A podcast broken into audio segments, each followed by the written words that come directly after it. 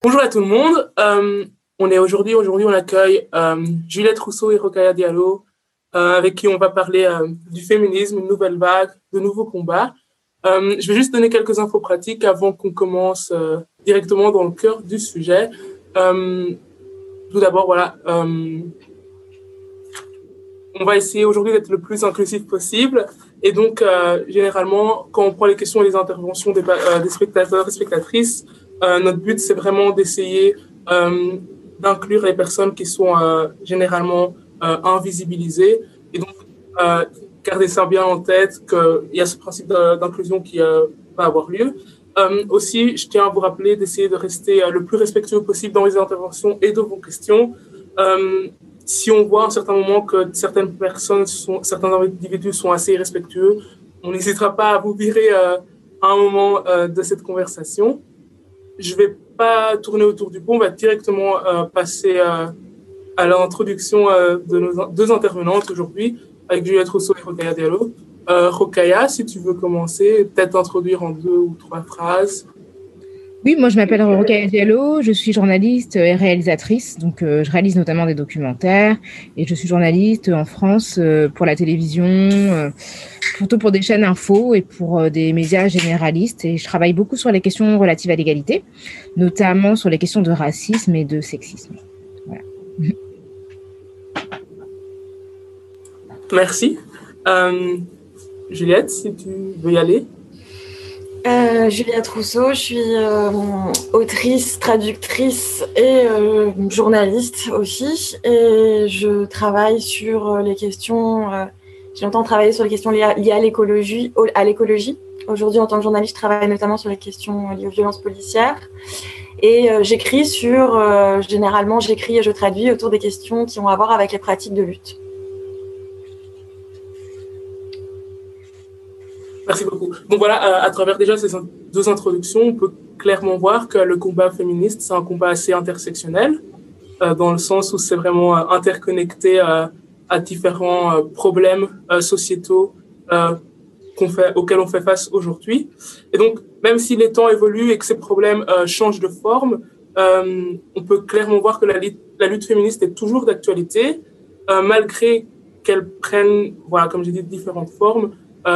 Aujourd'hui, justement, on dit qu'on est dans une troisième vague de féministes. Est-ce que vous êtes d'accord avec ça? Et selon vous, quelles en sont les caractéristiques?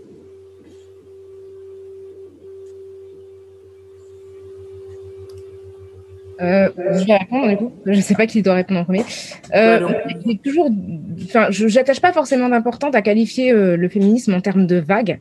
C'est d'autant plus difficile que on n'a pas nécessairement de recul historique qui permette de vraiment d'adopter une perspective forcément très très logique par rapport à ce qu'on est en train d'expérimenter aujourd'hui qui est certain, c'est que beaucoup des combats euh, qu'on mène aujourd'hui sont en lien avec les luttes qui avaient euh, lieu dans les années 70 sur notamment euh, le droit des femmes à disposer de leur corps, la contestation des violences sexistes. Ce sont des revendications qui existaient déjà auparavant et qui finalement avaient disparu en grande partie du débat public pour revenir de manière beaucoup plus ferme. Et même l'accès à la justice contraceptive, par exemple, c'est quelque chose qui semblait totalement euh, acquis.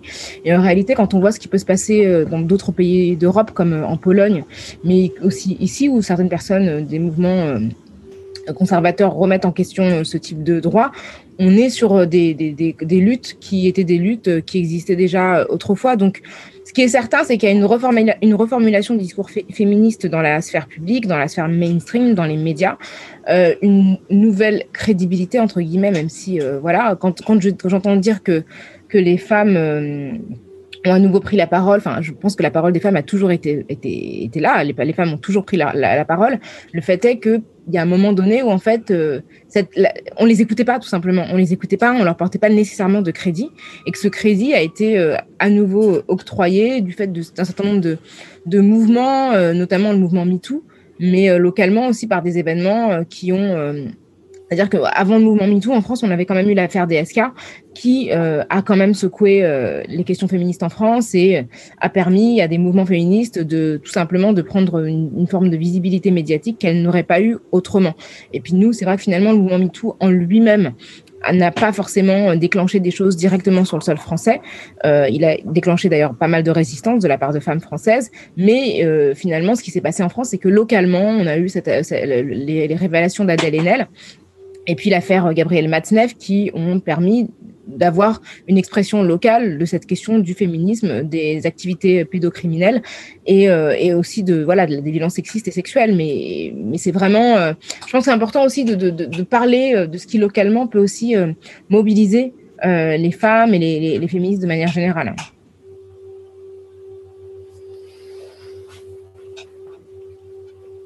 Merci beaucoup. Euh, donc euh, clairement, il y a aussi, euh, d'une certaine manière, on peut voir que l'expression du combat féministe actuel en Europe, en France ou encore en Belgique est fortement influencée par le combat féministe qui prend place outre-Atlantique aux États-Unis. Il y a cette influence qui est assez forte et c'est quelque chose que je pense tout le monde a pu remarquer. maintenant, je vais laisser la parole à, à Juliette pour également répondre à la question. Moi, je suis d'accord avec Rokaya sur le fait que qualifier, euh, je, trouve ça, je trouve ça compliqué. Euh, je pense que aussi sur l'histoire de, euh, on voit effectivement qu'il y a une plus grande légitimité du discours féministe aujourd'hui à l'échelle médiatique, dans la sphère politique. J'aimerais bien revenir là-dessus parce que on voit qu'il reste aussi beaucoup de barrières conséquentes et qu'on a aussi un backlash assez certain en ce moment.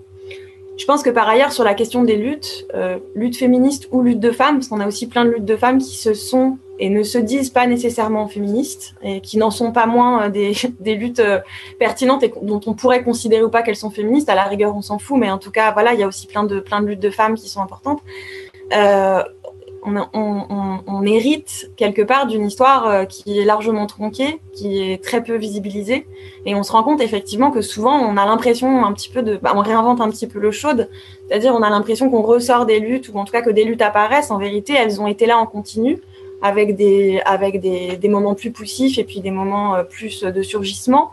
Mais en tout cas, euh, il est très clair que la grosse histoire en fait des luttes des femmes qui nous ont précédées, plutôt elle nous a été subtilisée, on la connaît assez mal, et finalement, souvent, on se rend compte que des luttes dans lesquelles on se trouve aujourd'hui, elles ont déjà existé sous des formes euh, parfois, euh, enfin, tout aussi radicales, tout aussi euh, offensives, etc. Du coup, je pense que, voilà, moi, je le vois plus comme des moments de surgissement, ou en tout cas comme des, un peu des vagues et puis des reflux. Et, je pense que, pas moi, un des trucs qui me, qui me frappe un petit peu là avec cette, je sais pas ce que ce que ce que Rokaya en pense, mais avec cette rentrée littéraire, on voit qu'effectivement il y a euh, un côté un peu, euh, le féminisme est devenu bankable. On voit qu'il y a une pléthore de livres. C'est pour ça que je disais un petit peu en rigolant tout à l'heure, je vais pas sortir un nouveau livre féministe. Non pas que je pense que ce soit un problème, mais que je pense qu'on a vraiment un enjeu et qui est un petit peu aussi l'enjeu qui est euh, l'héritage du féminisme institutionnel ou mainstream français qui est on a un enjeu aujourd'hui à produire et penser des féminismes qui soient pas récupérables par d'autres systèmes de domination, qui soient pas récupérables non plus par le capitalisme comme il comme il comme il fonctionne en, en alimentant l'ensemble des systèmes de domination. Et là-dessus, je pense qu'on est vraiment à une période un peu cruciale parce qu'on voit qu'il y a toute une partie du discours féministe qui peut être réappropriée, qui peut passer comme acceptable, mais on sait bien quel est le coût de cette acceptation-là. Cette acceptation-là, elle se fera qu'au prix, quelque part, de laisser de, lâcher les armes à plein d'autres à plein d'autres endroits. Et, du coup, je termine sur euh, effectivement cette question de. On voit bien là comment, dans la session, en tout cas en France, dans la, la, session politique depuis l'élection de Macron, on a d'abord tout un discours où, euh, dans sa campagne, Macron dit que euh, l'enjeu d'égalité de genre va être le, un, des, un des grands chantiers du quinquennat. Il y a la nomination de Marlène Schiappa on déchante extrêmement vite, pour en tout cas on déchante. Moi, j'ai pas trop déchanté, je m'attendais pas à grand chose, mais je pense qu'il y a quand même eu euh, ça. Ça a quand même été décevant, j'imagine, pour, euh, pour, pour des gens. Et puis, euh, on a quand même une espèce de période des flou de flou où bon, Marlène Schiappa agite beaucoup d'air. On parle de sommes dont on se rend compte qu'en fait, elles n'arriveront pas.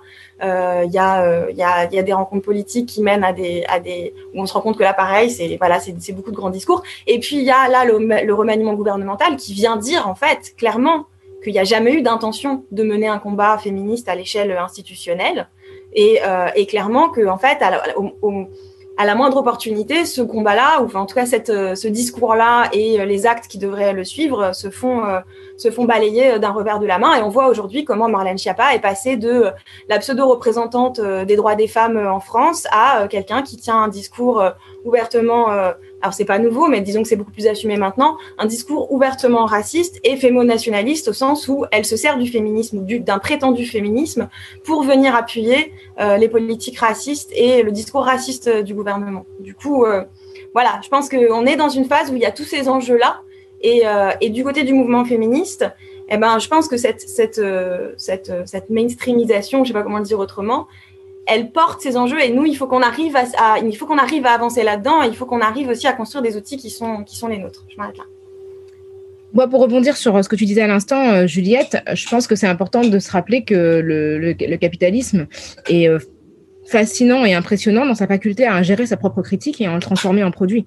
C'est valable pour le féminisme, mais c'est valable pour tout en réalité. C'est valable pour l'écologie, c'est valable pour l'antiracisme, c'est-à-dire que, que on critique des des rapports de pouvoir, des rapports de domination qui historiquement ont été nourris ou créés par le capitalisme et que finalement le capitalisme va leur trouver une forme euh, qui peut générer de l'argent, mais qui peut donner aussi l'impression que finalement ce mouvement-là euh, prend une ampleur euh, extrêmement importante, alors que en réalité, les questions de sexisme sont des questions qui sont structurelles et qui sont liées à l'histoire. C'est-à-dire qu'on peut pas corriger le féminisme.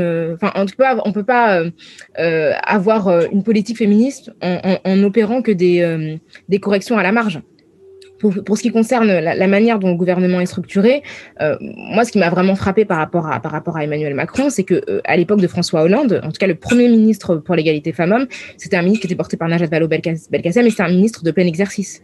Et qu'en fait, au fil du mandat Hollande, c'est devenu un ministre qui avait moins de, de moins en moins de visibilité, de moins en moins de budget et de moins en moins d'administration. Et finalement, quand Emmanuel Macron est arrivé au pouvoir, en fait, il a nommé Marlène Schiappa un secrétariat d'État qui n'était plus un ministère et euh, il a nommé une personne qui effectivement avait un passé euh, féministe, avait une image.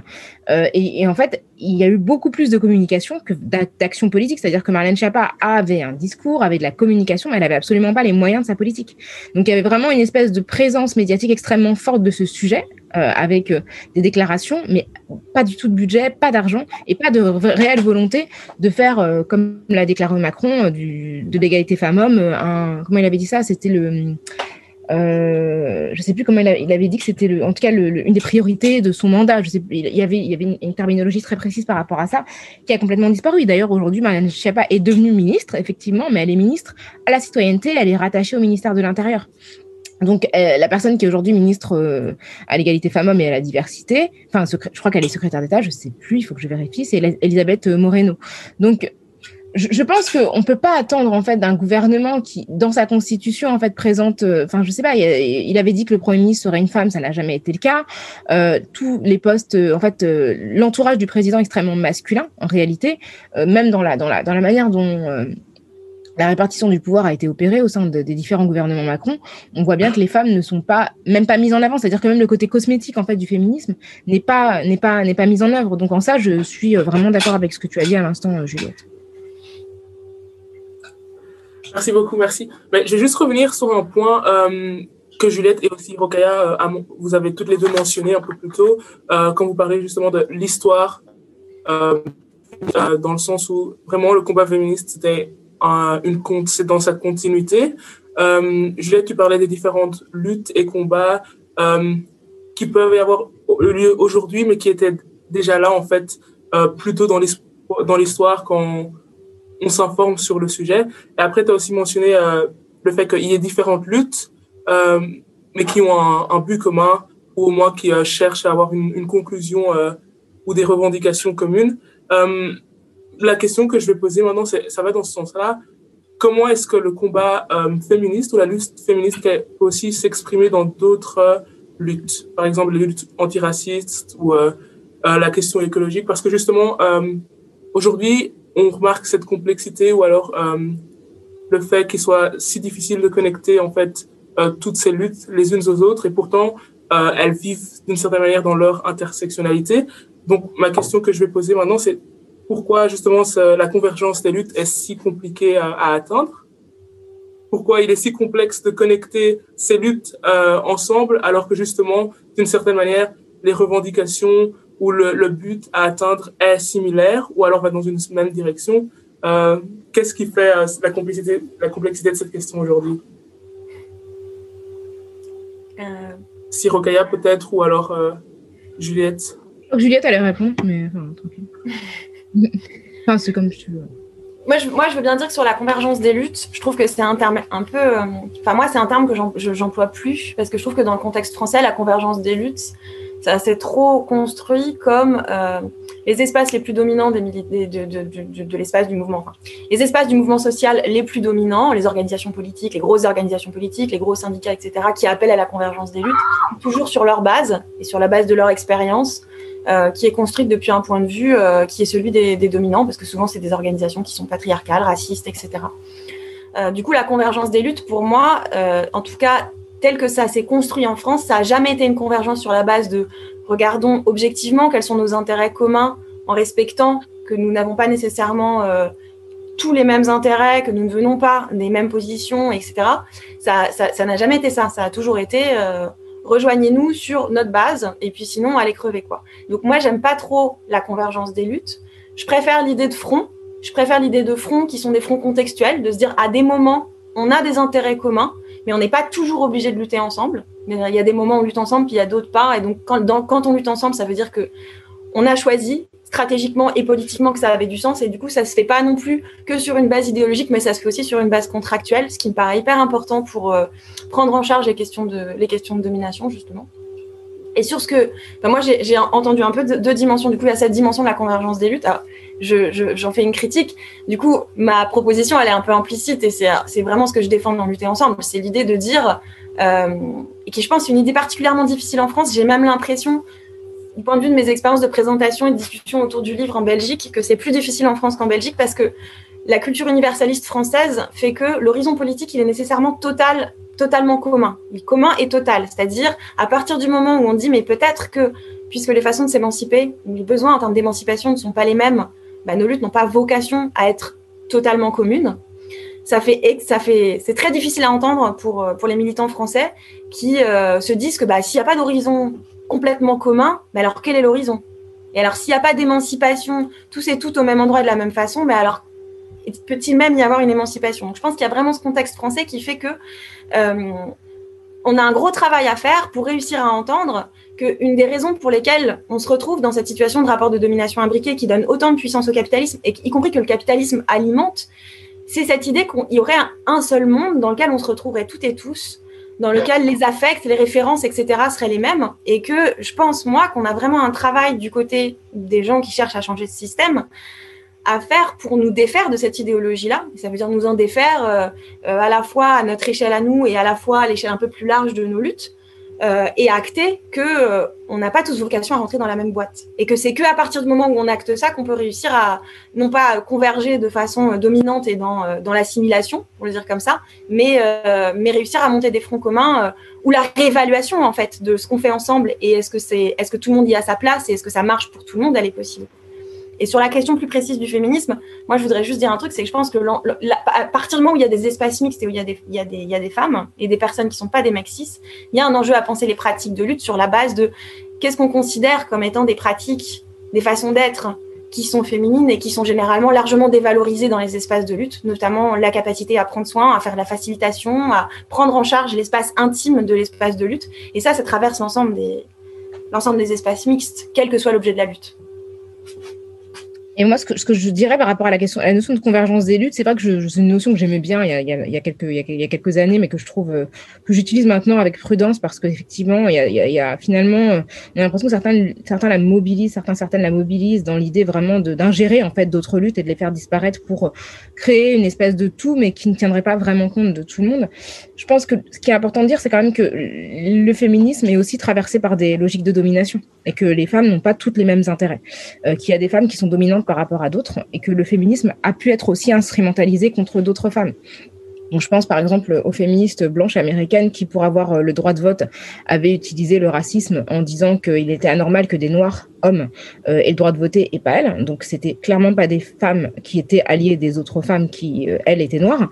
Et je pense encore à ce qui se passe euh, en France depuis 30 ans où des femmes, en fait, utilisent l'argument féministe pour considérer que les femmes musulmanes qui, choisissent de porter le foulard ne sont pas dignes, en fait, de d'exister dans l'espace public ou de tout simplement être elles-mêmes considérées comme féministes.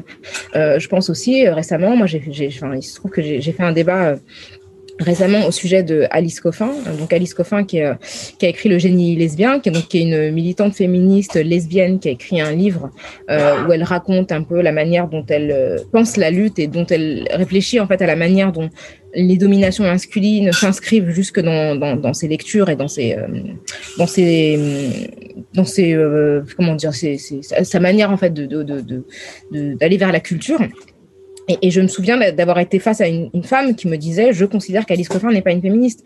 Donc, euh, qu'est-ce qu'on fait de ça, en fait? Qu'est-ce qu'on fait de, de, des femmes qui, euh, d'une certaine manière, disqualifient euh, les autres femmes en disant Mon féminisme, c'est un féminisme, alors qu'elles sont dans un féminisme de domination et qu'elles ont décidé, en fait, de distribuer les bons et les mauvais points par rapport à d'autres femmes parce que ce sont, des femmes qui sont minoritaires, parce que musulmanes, parce que noires, parce que lesbiennes. Et, ça, je trouve que c'est quelque chose qu'il faut penser. On peut pas considérer comme ça que d'emblée, on va donner un blanc-seing à toutes les femmes et faire con avec elles pour la simple raison qu'elles sont euh, des femmes. Je pense aussi à ce qui s'est passé euh, quand le mouvement MeToo euh, a été diffusé dans le monde et qu'en France et, dans, dans, dans, le journal Le Monde, donc le journal français, donc une tribune a été signée par 100 femmes, dont Catherine Deneuve, Catherine Millet, etc., pour expliquer, pour défendre la liberté d'importuner des hommes. Donc que des femmes finalement ont décidé de défendre le, patriarcat en défendant en fait la, la, le confort des hommes au détriment en fait des voix des femmes qui se, se, se, se révoltaient, s'insurgeaient contre les violences sexistes et les violences sexuelles.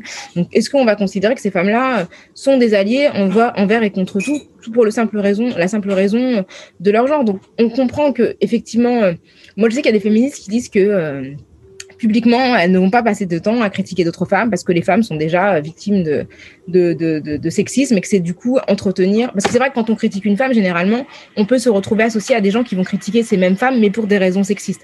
En même temps, si une femme est une femme qui euh, qui mobilise des euh, une rhétorique euh, homophobe ou raciste, est-ce que, enfin, moi, je vais la préserver? Enfin, je sais pas en fait, parce que le pouvoir qu'elle a de nuire à des femmes comme moi est un pouvoir qui va qui qui, qui, qui transcende d'une certaine manière la question stricte du patriarcat. Donc, en tout cas voilà, c'est des interrogations que je, je, lance comme ça, mais qui pour moi, ne, dont, on, dont on ne doit pas, pour moi, faire l'économie. C'est très important de passer, parler de ces, ces courants de domination quand des femmes, euh, je sais pas, je pense à, la maire de Paris, quand elle veut interdire euh, des, des, des, mobilisations de féministes noires qui ont décidé euh, de créer dans un festival des, des, espaces non mixtes pour que des femmes noires puissent discuter entre elles, alors qu'on sait que les femmes noires sont complètement invisibilisées de la sphère publique et que la maire, effectivement, la maire de Paris est une femme et qu'elle dit qu'elle va porter plainte pour discrimination contre les blancs. Enfin, on dit, mais enfin, cette femme-là, clairement, ce qu'elle défend, c'est la suprématie blanche. C'est pas la possibilité pour des femmes noires de discuter de misogynie noire. Donc, c'est la misogynie qui frappe spécifiquement les femmes noires,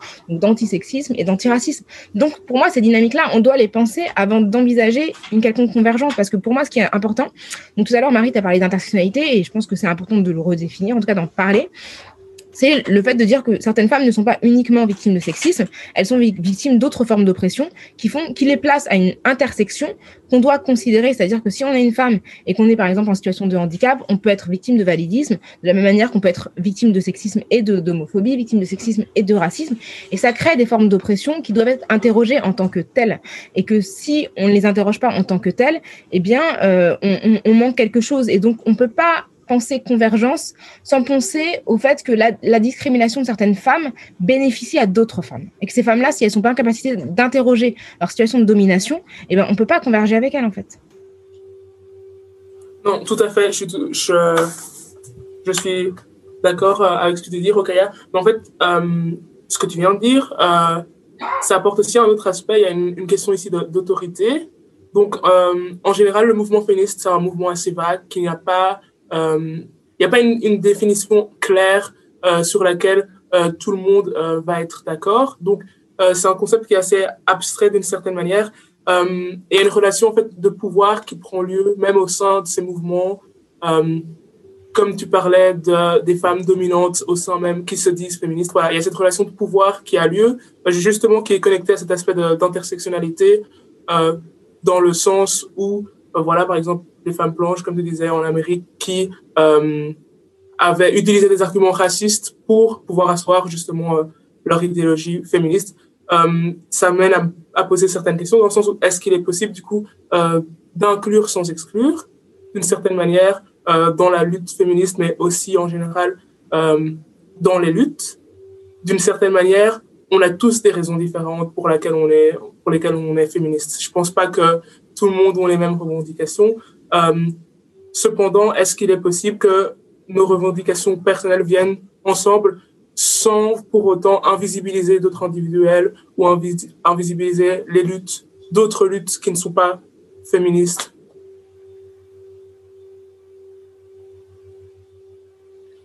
Bah, comme je viens de parler un peu longuement, peut-être que Juliette voudrait euh, bah, bon, déjà, déjà, la notion d'inclure, elle est compliquée parce que c'est toujours qui inclut qui. À partir du moment où tu es dans la posture d'inclure, ça dit déjà un rapport de domination. Quoi. Euh, la, question, la question de l'invisibilisation, elle est hyper compliquée. C'est une, une, une, vraie question. Je trouve que. Euh, je pense qu'un des trucs, par exemple, qu'on n'a pas dit enfin en tout cas, ouais, une des caractéristiques en tout cas du mouvement féministe tel qu'il est aujourd'hui, c'est qu'il est, il est la, question de la diversité. Même j'aime, pas trop ce terme-là, pareil pour son utilisation politique, mais en tout cas du fait qu'il y y a des féminismes et pas un féminisme, et que ces féminismes-là sont traversés par des rapports de domination, des rapports de force, des rapports d'instrumentalisation. J'ai l'impression que ça, c'est une idée qui est quand même beaucoup plus euh, acceptée dans le milieu militant, je parle pas là de, des espaces médiatiques ou politiques, mais plus des espaces militants. J'ai l'impression que cette idée-là, pour le coup, aujourd'hui, elle a plus sa place. Et c'est clairement euh, grâce au, travail militant qui, euh, qui, a été porté par euh, bah, tout un tas de féminismes qui étaient considérés comme marginaux et qui étaient clairement marginalisés. ça a été justement la capacité à tout, un tas de tendances féministes de, faire irruption, de se faire entendre, etc. Euh, et du coup, bah, notamment de faire exister la catégorie de féminisme blanc, c'est-à-dire de pousser les féministes blanches à se regarder elles-mêmes, enfin certaines d'entre elles, puisque d'autres euh, ne sont pas sauvables ni à sauver.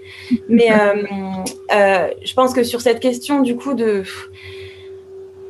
invisibiliser, moi, la façon dont je perçois le travail féministe et la, façon dont, enfin, je me pose ces questions-là à une échelle territoriale. Et j'ai dû beaucoup plus de mal à me les poser à une échelle extraterritoriale qui serait nationale, etc. Je trouve que là, c'est encore un autre niveau. Donc, je veux bien parler de moi, la façon dont je me les pose dans le travail militant.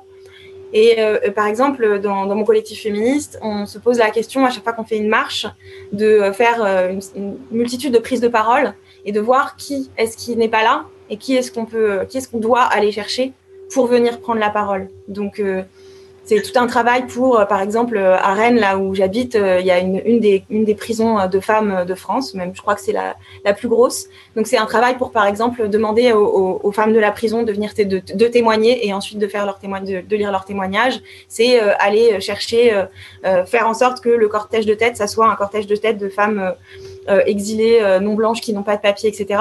En fait, on va jamais être exhaustive là-dedans il va toujours manquer des personnes. Et je le dis pas pour dire, euh, c'est du coup, c'est OK. Je dis juste pour dire que c'est un travail, pour moi, qui est vraiment un travail en continu. Et je pense que là où ça fait écho aussi à ce que tu viens de dire, Okaya, c'est que pour moi, il y a un truc qui est vraiment important. Peut-être j'y reviendrai, plus tard parce que je sais qu'il y a une question euh, précisément là-dessus, mais c'est qu'en fait, pour moi, les, la question de faire ensemble politiquement dans la lutte, ça peut jamais être un acquis. Ça doit toujours être quelque chose qui doit être re-questionné, réévalué au regard justement de la possibilité permanente que les rapports de domination reprennent le dessus. Puisqu'ils sont là, ils nous traversent, c'est nos socialisations. Je le dis pas du tout d'une façon morale, je le dis voilà comme, comme une réalité avec laquelle on compose en permanence. Et que du coup, peut-être le meilleur garde-fou, c'est de se dire, si on fait ensemble, comment est-ce qu'on se donne euh, comment est-ce qu'on se donne les moyens d'être dans l'évaluation de ce qui se passe et de ce qui se fait, d'être sensible à la critique, de l'accepter, de l'entendre, d'agir dessus. Et ça, c'est vraiment tout un tas de choses qui font que pour moi, il y a un travail au-delà euh, du travail du discours, il y a vraiment un travail de pratique, en fait, euh, de changement de pratique euh, politique qui est en cours, mais qui doit être, euh, qui doit être, être continué.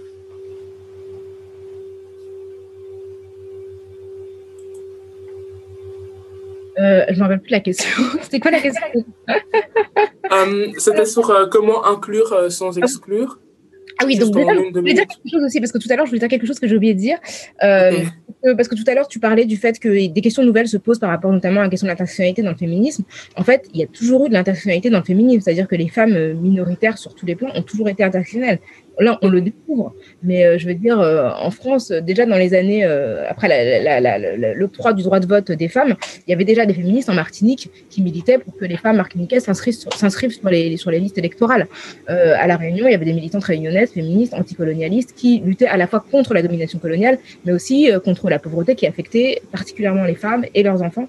Donc cette question-là, en réalité, dans les années 70, dans le MLF, il y avait des femmes noires, la coordination des femmes noires, qui a été invisibilisé. Donc c'est plus les logiques, en fait, encore une fois, de, domination qui ont invisibilisé les combats féministes minoritaires. Mais l'intersectionnalité, en fait, elle a existé avant d'être nommée comme telle.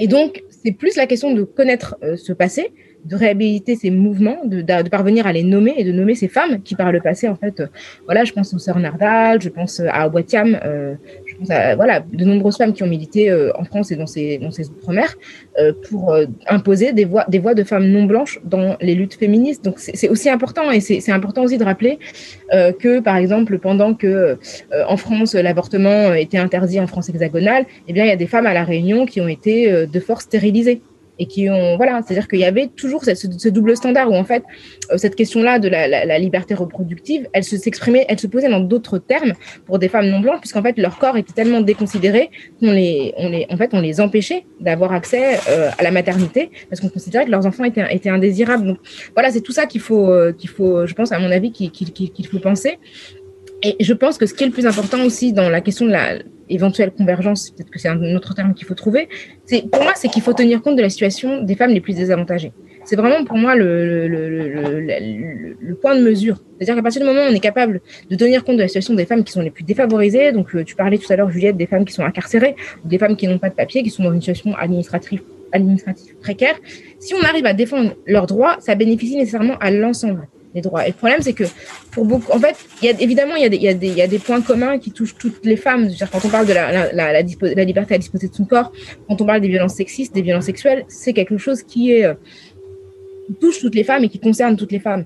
Maintenant, euh, est-ce qu'on va mettre euh, au cœur des revendications féministes les revendications des femmes euh, qui sont femmes de chambre à l'hôtel Ibis Batignolles, qui sont en lutte depuis plus d'un an? Est-ce que c'est ça qui va, qui va être au cœur? Est-ce que c'est à elles qu'on va donner la parole? Est-ce que le débat sur le féminisme, il va, se passer entre femmes blanches? Quand je regarde les colonnes du Monde, par exemple, qui sont depuis le mouvement MeToo, il y a des tribunes opinions toutes les voilà toutes les semaines, et qu'en fait le débat se déroule uniquement entre femmes blanches. Est-ce que c'est ça le, féminisme? Ou est-ce qu'on va tenir compte du fait que ben, la loi de 2005 sur la situation du handicap n'a jamais été mise en, œuvre Elle aurait dû être mise en œuvre, euh, voilà, il y, a, quelques années. Il y a des femmes en situation de handicap qui vivent plusieurs. Elles sont principalement, ce sont les femmes les plus exposées aux violences sexistes, aux violences sexuelles. Mais en réalité, euh, moi, je lis pas tellement de choses qui viennent d'elles. Je, le lis en fait dans les collectifs engagés par le biais du relais d'une femme comme Elisa Rojas, qui est avocate, et qui est aussi euh, militante. Mais si en fait je ne la suis pas directement, c'est pas dans le monde que je vais savoir quelles sont ses revendications. Donc qu'est-ce que ça veut dire et comment nous on arrive en tant que féministes à euh, se dire que ce qu'elle dit, ce que dit Elisa Rojas, ce que disent ces femmes de chambre, ce que disent les femmes incarcérées, c'est la priorité de tout l'agenda féministe et que si on suit ces priorités là comme étant centrales, ça va forcément bénéficier à l'ensemble des femmes puisque leurs revendications sont des revendications qui sont universalistes contrairement à ce que les universalistes autoproclamés disent. Merci. Euh, je vais un peu avancer dans les questions parce qu'on est un peu en retard de quelques petites minutes. Euh, donc maintenant, je vais adresser euh, une question sur les privilèges. la question ici, c'est comment dépasser justement la reconnaissance des privilèges? ici, dans un exemple, on a un homme cis blanc qui reconnaît ses privilèges, mais qui reste oppressif. C'est un peu en lien justement avec, par exemple, femmes cis blanches qui sont qui se disent féministes, mais par exemple qui restent oppressives d'une certaine manière euh, et dominante. Voilà, donc comment dépasser justement cette reconnaissance des privilèges?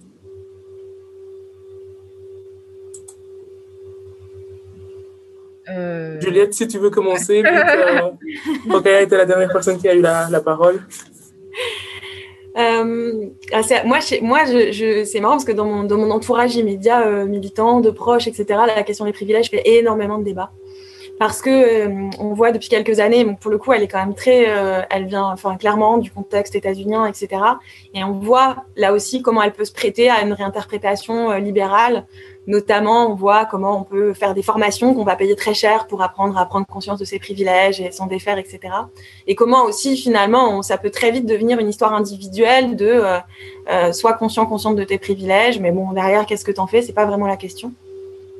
Comment ça peut aussi produire des mécanismes de classe avec toute la sémantique qui va avec. Donc, si on sait s'en saisir, ça marche, mais si on ne la maîtrise pas, bah, ça marche pas. C'est pour ça aussi que je disais tout à l'heure, je le dis pas d'une façon morale, parce que finalement, je pense que la question morale autour de être conscient de ses privilèges, c'est un, vrai problème. Euh, c'est un vrai problème, c'est un vrai empêchement. Euh, à, différents, à, différentes échelles d'ailleurs, hein, et puis de, selon différentes interprétations, ça peut être un, ça peut être un empêchement dans la mesure où, euh, euh voilà, ça va être une interprétation individualiste et, euh, et finalement assez libérale, euh, comme je le disais tout de suite. Ça peut aussi être que finalement dans, des, dans, certains milieux très radicaux, l'interprétation, ça peut être que euh, il faut absolument atteindre, avant de pouvoir passer à de l'action collective, atteindre un niveau de déconstruction individuelle et collective suffisamment élevé pour pouvoir commencer à faire des choses. Je pense que c'est aussi un problème parce qu'en général, on a vraiment du mal à faire des choses après, euh, parce qu'en fait, on a du mal à se déconstruire. C'est ça aussi la réalité, c'est que la déconstruction, c'est un, un bel horizon, mais comme je le disais tout à l'heure, je pense que nos socialisations, elles sont performatives, elles jouent des choses dans nos vies. Et en fait, euh, euh, moi, d'ici à la fin de ma vie, je vais pas cesser d'être blanche euh, et d'être cis ou euh, d'être valide, enfin valide peut-être, on ne sait pas, mais en tout cas, les, les, régimes de domination dans lesquels j'ai été construite, quand bien même je les mets au travail, etc., ils continuent d'être performatifs dans ma vie. Et, et c'est le cas de manière générale. Du coup, pour moi, la question, c'est vraiment la question du privilège, la façon dont, l'interprétation dans laquelle je me retrouve le plus, c'est de dire en fait, le privilège, c'est pas un enjeu de te dessaisir de quelque chose, à part s'il s'agit de privilège, privilège matériel, parce que ça renvoie à des systèmes de domination qui te dépassent. Le privilège, c'est l'enjeu pour moi, c'est de saisir comment est-ce qu'une position privilégiée, elle construit un rapport au monde spécifique. Comment, par exemple, le fait d'être euh, blanche française, euh, pour pouvoir enfin, grandir dans cette identité de blanche et, et continuer de m'y maintenir, ça implique de me couper de toutes les conséquences affectives que serait, euh, enfin, qu'impliquerait une reconnaissance de l'histoire coloniale, du système raciste dans mon pays et de, et, et, de ce que ça veut dire pour les gens qui les vivent. Et du coup, cette situation privilégiée, c'est comme, c'est comme un rapport au monde tronqué. Moi, c'est vraiment comme ça que je l'interprète. Et je pense qu'à un moment donné, il y a un enjeu à aller à l'encontre de ce rapport au monde tronqué. Et ça, c'est un travail d'une vie. C'est un travail de euh, s'informer, c'est un travail de se mettre en lien. Voilà. Après, ça c'est une, une dimension. Et l'autre dimension pour moi, c'est la question des liens, qui pour moi est fondamentale. C'est-à-dire, je pense que euh, à qui on rend des comptes et comment on rend des comptes et est-ce qu'on rend des comptes. Et, euh, et, ça veut dire pour moi dans ma vie au quotidien, ça veut dire que les personnes avec qui je vis, euh, qui je milite et je vis, qui, euh, qui vivent euh, du racisme, de la transphobie, de l'homophobie, etc., qui vivent d'autres dominations que moi je ne, que je ne vis pas. Comment est-ce que, avec ces personnes-là, on est dans une co-construction qui fait que moi, à un moment donné, que ça soit dans mes actes euh, de la vie quotidienne ou dans mes actes politiques, je vais devoir rendre des comptes. Et, c'est des relations qui se construisent dans une forme de confiance. Et ça, c'est ça, c'est ça, c'est pareil. C'est, pas quelque chose que tu peux décréter, quoi.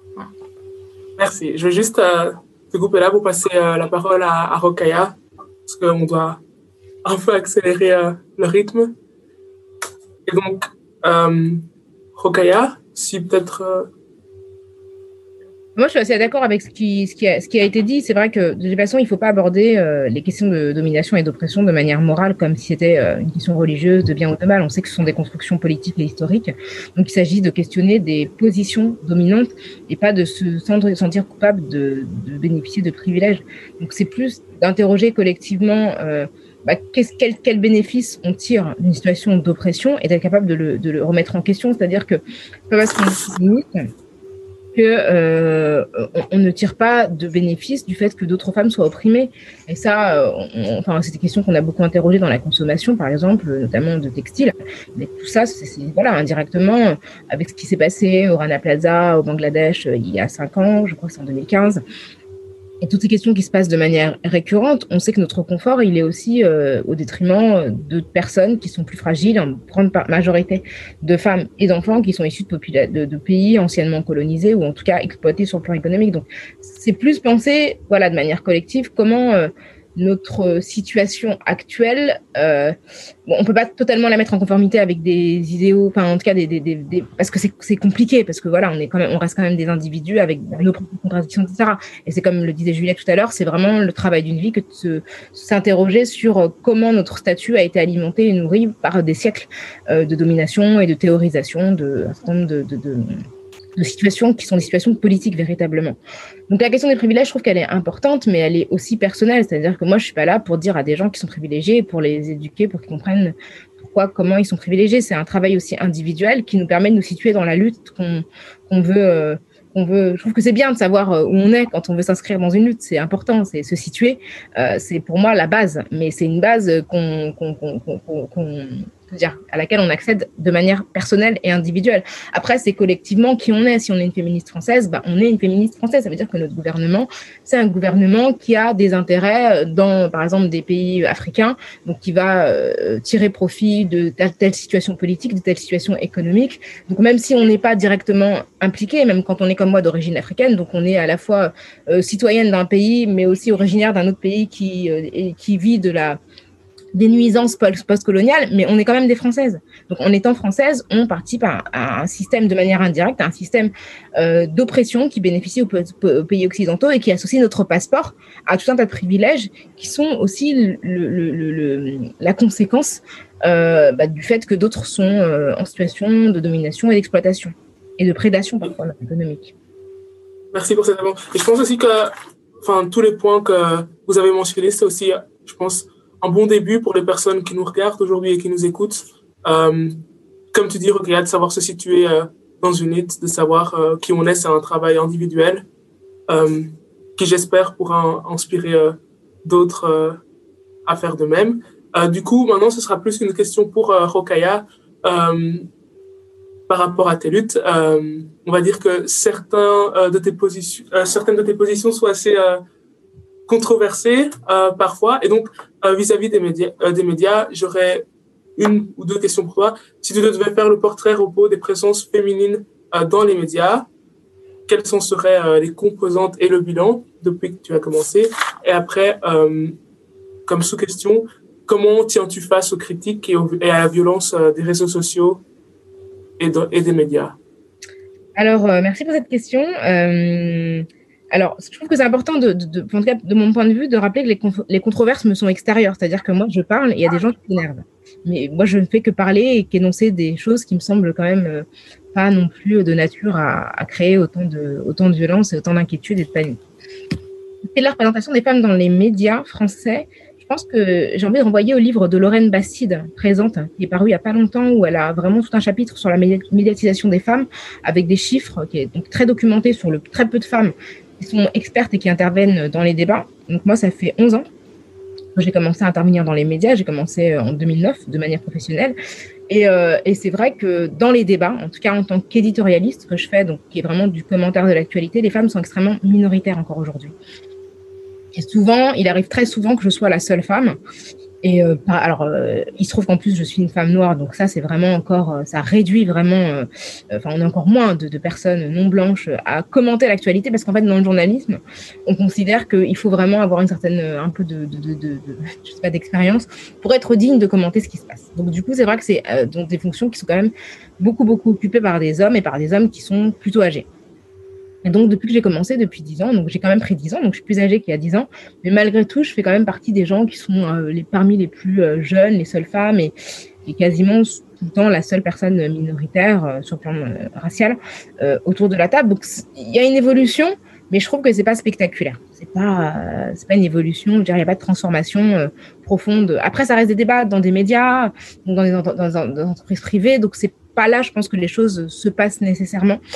Euh, pour ce qui est des attaques, ce que je constate, c'est que quand on est une personne, quand on est une femme noire, en fait, on a une marge pour s'exprimer qui est très réduite. C'est-à-dire que je pense que, en gros, ce que les, mes distracteurs attendraient de moi, c'est une forme de reconnaissance et de gratitude. C'est qu'en gros, je devrais être contente d'être là que j'ai l'arrogance de ne pas euh, me satisfaire de ma, position, donc d'exprimer de la reconnaissance, mais en plus de continuer à dénoncer une situation euh, qui est vécue par la majorité des gens qui me ressemblent, c'est perçu comme une forme d'ingratitude et c'est pour ça qu'il y a de la violence. C'est parce que je pense que il y a des gens qui sont légitimement euh, présents dans l'espace public et qui donc qui sont très fiers d'être là et très arrogants.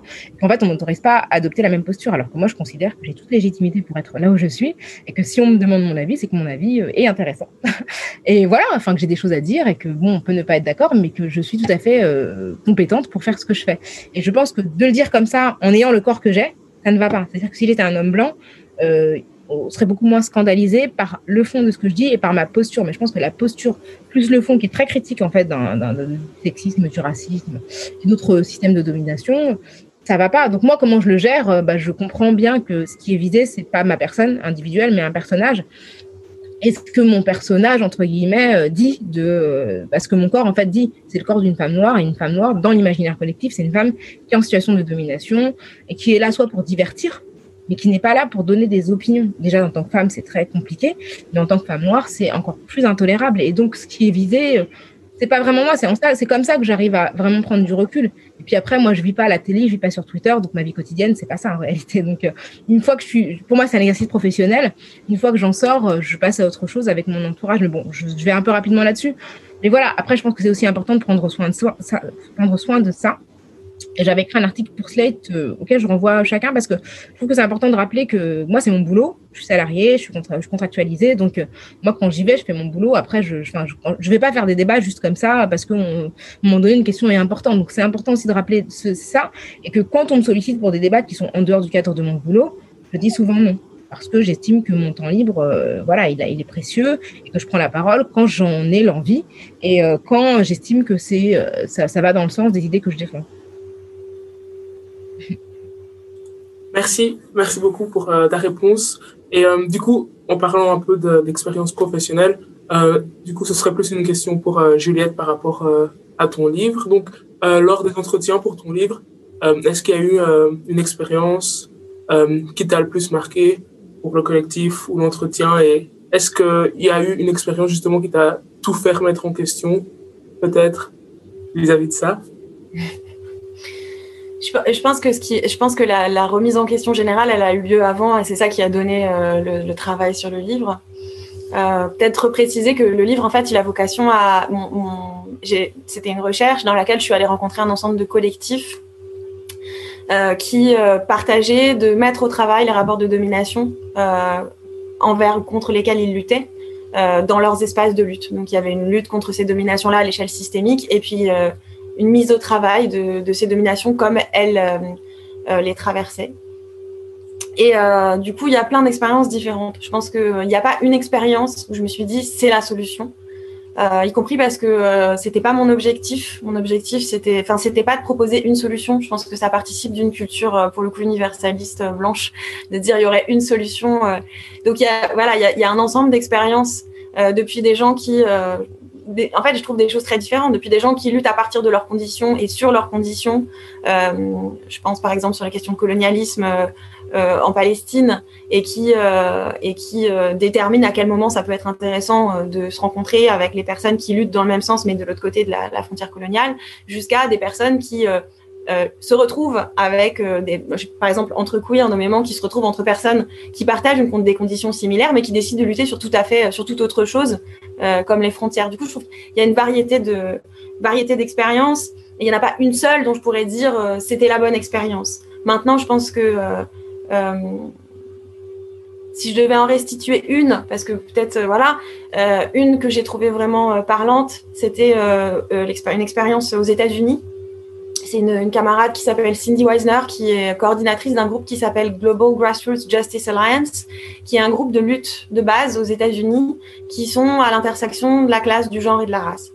Euh, et euh, c'est intéressant parce que c'est un réseau qui a une dizaine d'années. Du coup, il et elle ont une expérience en fait sur le long terme de mettre au travail ces questions-là et, euh, de vraiment d'être traversé par à peu près l'ensemble des rapports de domination existants, avec une envie de, vraiment tous les affronter. Il n'y a pas de, voilà. Et, euh, et, du coup, elle, raconte comment, euh, elle raconte les, débuts du réseau. Et elle raconte une fin de Forum social mondial où en fait, euh, il y a une y, a une embrouille sur scène entre les gens de leur propre réseau. Et là, ça part en vraiment tout le monde se met tout le monde se met un peu sur la tronche, quoi. Et où bah, se passe de, de, de, la négrophobie, du racisme envers les personnes autochtones qui sont là, euh, du sexisme envers euh, les personnes, les, personnes, les femmes qui essaient de, les personnes, les femmes et les personnes sont pas des maxis qui essaient de faciliter dans cet rôle, etc. Et elle, elle parle de cette expérience-là avec dix ans de recul en disant, mais en fait, un des trucs qu'on a compris à ce moment-là, c'est qu'il fallait surtout pas, dans ces moments, nier la violence qui était en train d'arriver. Il fallait surtout pas essayer de mettre un pansement dessus. Au contraire, il y avait vraiment un enjeu Elle, elle disait à mettre la blessure à l'air et la laisser sécher parce que vraiment, ces choses-là, euh, euh, de toute façon, elles nous, traversent et le travail à faire dessus, il est long. Et si on veut pouvoir construire dans la confiance, il faut à un moment donné qu'on puisse traverser ces moments de conflictualité. Du coup, moi, je pense que dans les expériences que j'ai trouvées vraiment intéressantes, c'est ça, c'est de se dire, euh, et c'est ça, c'est aussi ça que je pense, j'essaie de porter depuis quand je vais présenter le, le livre, c'est je pense en grande partie les expériences qui sont restituées dans le livre, elles sont pas possibles dans l'espace dans les espaces militants français aujourd'hui parce qu'on en est encore à plein d'endroits à devoir dire oui, les rapports de domination existent, oui. Donc, donc on peut pas construire la complicité politique euh, face à des gens qui nient votre votre condition. Dans les espaces où ça commence à exister, bah là c'est comment est-ce qu'on fait pour pas rentrer pour en revenir à ce qu'on disait tout à l'heure, pas rentrer dans des considérations, dans des postures morales, mais dire ok, on se met au travail en fait, on se met au travail et on explore. Et on admet que comme c'est une exploration, on va se planter, on va merder, on va se faire du mal, on va s'excuser, on va réparer. Des fois, ça sera pas possible, des fois, ça sera possible. Mais c'est vraiment un travail, c'est un boulot où il faut se relever les manches et un peu, euh, un peu mettre les mains dans le, dans le cambouis, quoi. Merci beaucoup, Juliette. Merci pour euh, ce commentaire. Merci de partager ton expérience. Euh, oui, voilà.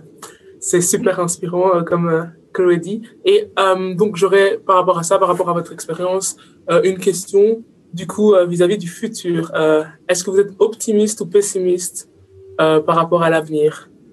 Et selon vous, quelles sont les pistes d'action qui sont pertinentes pour justement cette vague féministe? Ce combat alors, je vais répondre, je vais commencer par répondre. oui, je suis optimiste. Très honnêtement, si je l'étais pas, je pense que je ferais pas ce que je fais. Il faut vraiment, vraiment, vraiment avoir la foi pour. Euh, si on n'y croit pas, je pense qu'on a peu autre chose. Quoi. On s'accommode du monde qu'il est et puis on en tire profit au maximum. Mais, euh, là, je pense que je, je, pense que c'est l'optimisme, en tout cas l'espoir hein, dans une possibilité d'amélioration, euh, qui me donne envie de me mobiliser et de voilà, d'exprimer en tout cas mes ce que, ce que je crois important à travers différentes différentes créations et sous différentes formes. Après, les solutions. Enfin, je suis optimiste aussi parce que je trouve que le discours quand même a changé durant la dernière décennie. Moi, ça fait, ça fait 10 ans, 10 ans que je suis dans la sphère publique. Et je constate quand même qu'il y a l'émergence de débats qui n'en étaient pas. C'est-à-dire qu'il y a plein de questions sur lesquelles je travaillais il y a 10 ans, sur les violences policières, par exemple. Euh, moi, je faisais partie du collectif Stop le contrôle aux faciès, qui c'était en 2011, je pense. Bon, c'était pas du tout un sujet. Euh, il se trouve qu'il a fallu que des personnes blanches soient affectées massivement, je pense aux gilets jaunes, pour que ça devienne un sujet. Il hein. faut quand même te dire la vérité.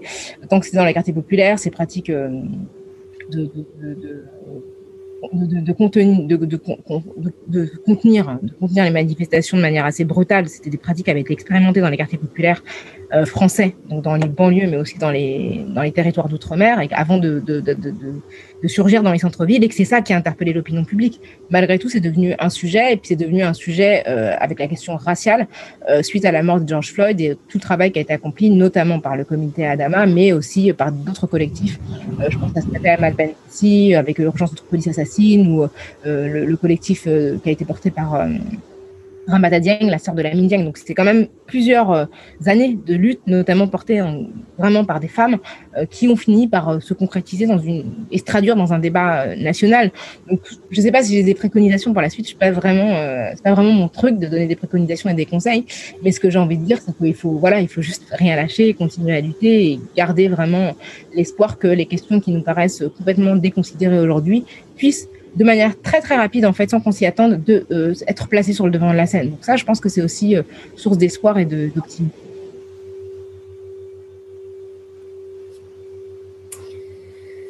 Euh...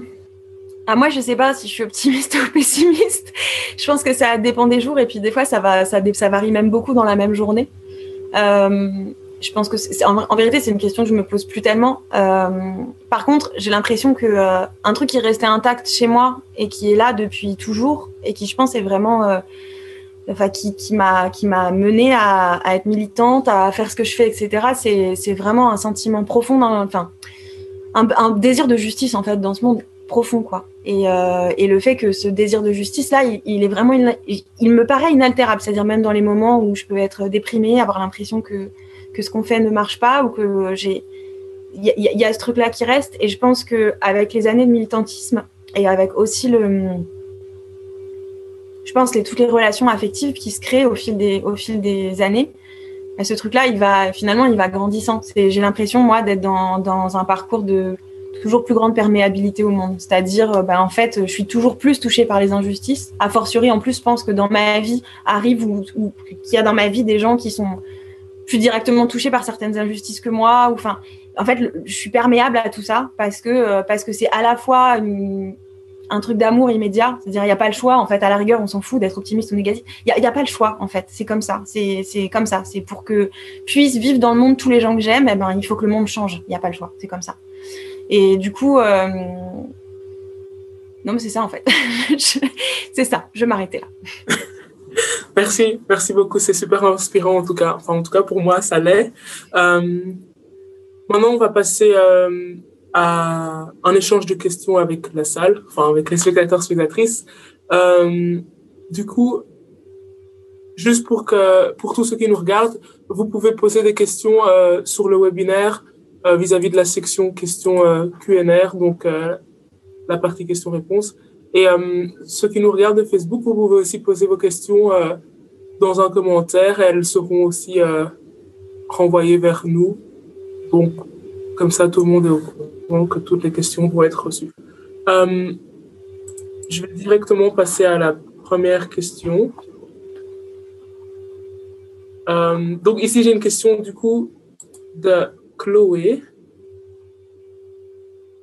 Chloé qui demande, euh, qu'est-ce que vous pensez de la cancel, cancel culture, culture Est-ce que c'est instrumentalisé pour silencier et dans quel sens?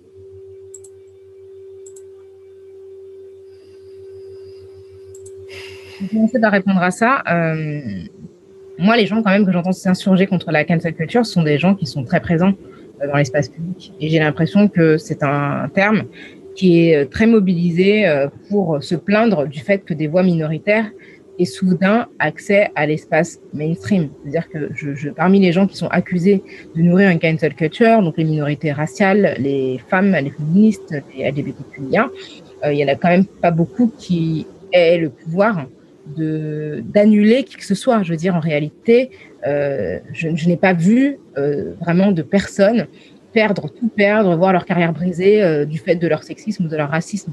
Donc, moi, je trouve qu'il y, a un problème dans cette terminologie parce que c'est encore une fois, c'est juste la complainte de personnes qui considèrent que euh, le fait d'être de, placé devant la responsabilité de leurs propos, bah oui, effectivement, Gabriel Matzneff, euh, qui euh, a été un pédocriminel actif pendant des décennies, qui en a fait des romans, bah, tout d'un coup, en 2020, c'est plus acceptable. Et oui, il a, il a, il a perdu la subvention qu'il recevait, il a perdu le respect qu'il avait de certaines sphères politiques et médiatiques, mais on va pas le plaindre. Enfin, je veux dire, à un moment donné, ça va, quoi. Donc voilà, mais c'est un cas totalement isolé. Je veux dire, Roman Polanski, malgré les manifestations, malgré les protestations, malgré le fait qu'il est accusé par 12 femmes de viol, il a reçu X César. Donc, je, c'est pas lui qui a été annulé, en réalité. Euh, Haenel, euh, Céline Sciamma, qui sont à l'origine, enfin, Céline Sciamma, qui est la réalisatrice du portrait d'une jeune, jeune, fille en feu, et, et Haenel qui joue dedans, elles n'ont reçu aucun César. Donc, je, je, moi, je m'interroge sur qui annule qui et qui a la capacité aujourd'hui d'exclure qui, qui, que ce soit. Moi, je, je, je pense que j'ai plus de risques en tant que personne, en tant que femme noire, féministe, antiraciste, euh, de voir ma carrière entravée par mes propos que d'autres personnes qui sont en face. Moi, en réalité, je ne sais pas combien de fois dans ma carrière, j'ai perdu des boulots et des opportunités professionnelles du fait de mes propos. Donc, je, pense que j'ai plus de risques d'être annulée, entre guillemets, que les personnes qui sont en situation de domination et qui se plaignent tout simplement euh, de ne plus être, euh, d'avoir l'exclusivité de l'accès à l'espace public, c'est tout.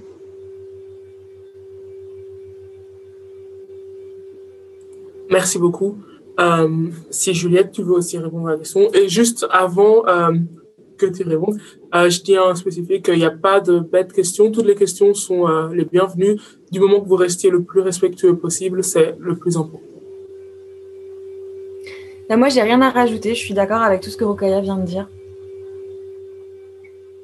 D'accord, euh, merci.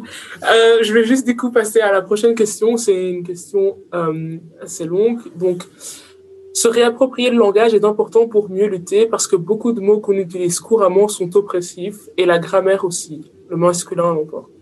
Mais en réinventant des concepts plus inclusifs, euh, comme exemple la fraternité devient sororité, aldafité, On crée aussi un jargon qui est parfois difficilement accessible à certaines personnes pourtant directement concernées par les luttes.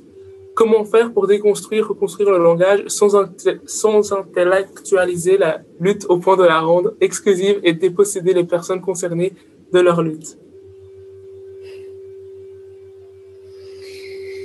Euh, Ouais, moi je veux bien répondre là-dessus. Euh, et oui, je suis, je suis, je suis d'accord euh, sur les deux dimensions. Enfin, j'ai écrit un chapitre dans mon livre là-dessus sur la question de la sémantique. Euh, à quel point on, a une sémantique euh, partagée qui, reflète les rapports de domination dans lesquels euh, nous vivons, qui, qui structure notre société. Et c'est sûr aussi qu'il y a un effet dans les milieux militants d'une sémantique validée, valorisée, etc., qui fonctionne de façon excluante pour toutes les personnes qui n'y ont pas accès, parce qu'au demeurant, c'est une, sémantique qui change quand même très régulièrement, qui est beaucoup liée aux réseaux sociaux. Et, et qui du coup peut peut, peut, peut, peut, être difficile à suivre, on va dire. Je pense que ouais. moi, j'ai l'impression par rapport à ça que dans tous les cas, on, a eu, le, on a eu la situation, enfin, on a eu le cas très récemment dans mon, collectif féministe. À un moment donné, il y a un terme qui est apparu sur les réseaux sociaux et que la partie la plus jeune et la plus connectée du, collectif s'est mis à employer, euh, y compris dans les publications du collectif. Or, en fait, ce terme, il n'avait jamais été discuté collectivement et du coup, il n'était pas du tout approprié par l'ensemble des personnes qui étaient là. Et euh, pour moi, c'est ça l'enjeu de la sémantique, c'est il faut qu'on change la sémantique, y compris euh, en plus je vous le dis, en tant que personne qui traduit des textes depuis l'anglais vers le français, le français est vraiment une langue extrêmement pauvre, enfin par rapport à l'anglais. On a beaucoup, on peut exprimer beaucoup moins de subtilité.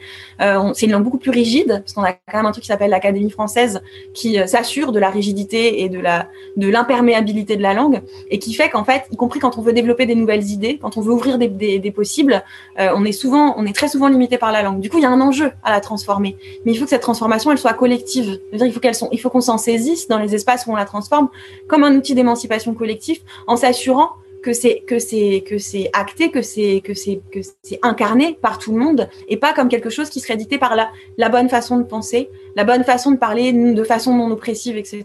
Et je pense que du coup là, c'est pareil, c'est un chemin qu'il faut réussir à trouver entre les deux. Merci beaucoup. Euh, je vais donc passer à la prochaine question, qui est une question de Ségolène. Euh, Qu'est-ce que vous diriez à une, un jeune qui se sent très en colère ou accablé par notre société et qui a envie d'agir mais ne sait pas par où commencer? Alors, si Rokaya, tu peux aller. juste partiellement, en tout cas pour commencer, c'est que la colère est légitime c'est qu'il y a quelque chose que j'aime pas du tout dans la manière dont on apprécie euh, les interventions des personnes qui sont engagées, notamment les miennes, où on me félicite toujours pour mon calme, etc., etc. Je trouve que c'est ma, c'est ma personnalité. En fait, je suis quelqu'un d'assez pondéré et je suis pas quelqu'un qui s'énerve facilement. Euh, c'est un trait de personnalité qui est devenu un atout pour le travail que je fais. Mais je pense que ressentir de la colère dans un contexte qui est aussi violent, c'est tout à fait légitime et je, je trouve que c'est, c'est problématique, en fait, de, disqualifier des personnes qui euh, ont envie d'exprimer une forme de colère, euh, en tout cas qui la ressentent, qui la ressentent parce que c'est normal de ressentir ça et, euh, et voilà, c'est tout à fait normal. Après, les conseils, euh, je sais pas du tout comment. Il y a tellement d'options, c'est-à-dire qu'aujourd'hui, on a la possibilité de rejoindre un collectif déjà existant, de créer un compte Instagram, d'organiser de, de, une mobilisation. Enfin, il y, a, tellement de possibilités que je ne saurais pas vraiment l'orienter. Euh, moi, ce qui m'intéresse peut-être, c'est de savoir comment euh, cette personne euh, s'est retrouvée ici, parce que voilà, être sur un, comment dire, un débat organisé par écologie, c'est déjà une preuve de sensibilité, d'engagement, en tout cas de connaissance de certaines structures politiques. Donc peut-être que ce chemin-là lui a donné l'occasion de, rencontrer d'autres personnes engagées, mais pour moi, les formes d'engagement peuvent être complètement multiples. Quoi. Si c'est une personne qui écrit, eh bien peut-être qu'elle peut mettre son, son talent d'écriture au profit de cette cause. Si elle crée autre chose, peut-être que ses créations, sa créativité peut prendre forme et donner euh, de l'écho à, ses préoccupations.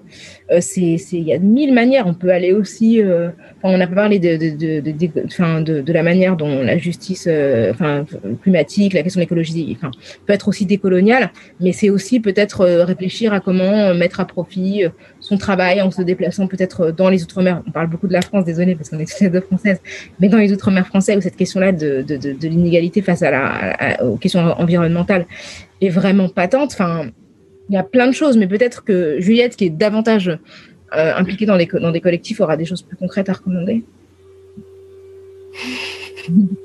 non, je trouve que c'est une question difficile aussi. Non, moi, je, moi, je suis d'accord avec tout ce que tu dis. Après, je, je pense qu'un truc que, que j'explore de plus en plus dans ma vie aussi à mesure que je, que je vieillis. Je pense que depuis que je, le fait d'être mère aussi, ça a changé des choses dans ma vie par rapport à, mon entourage immédiat, à, mon, ma prise avec mon entourage immédiat, qui n'est pas seulement euh, mes amis, mes proches, ma famille choisie, mais qui, qui est aussi le territoire dans lequel j'habite, etc. C'est que moi, je pense qu'il y a des, il y a, il y a du, le travail politique. C'est pas que le travail politique labellisé comme travail politique. C'est pas que être dans une organisation politique, etc.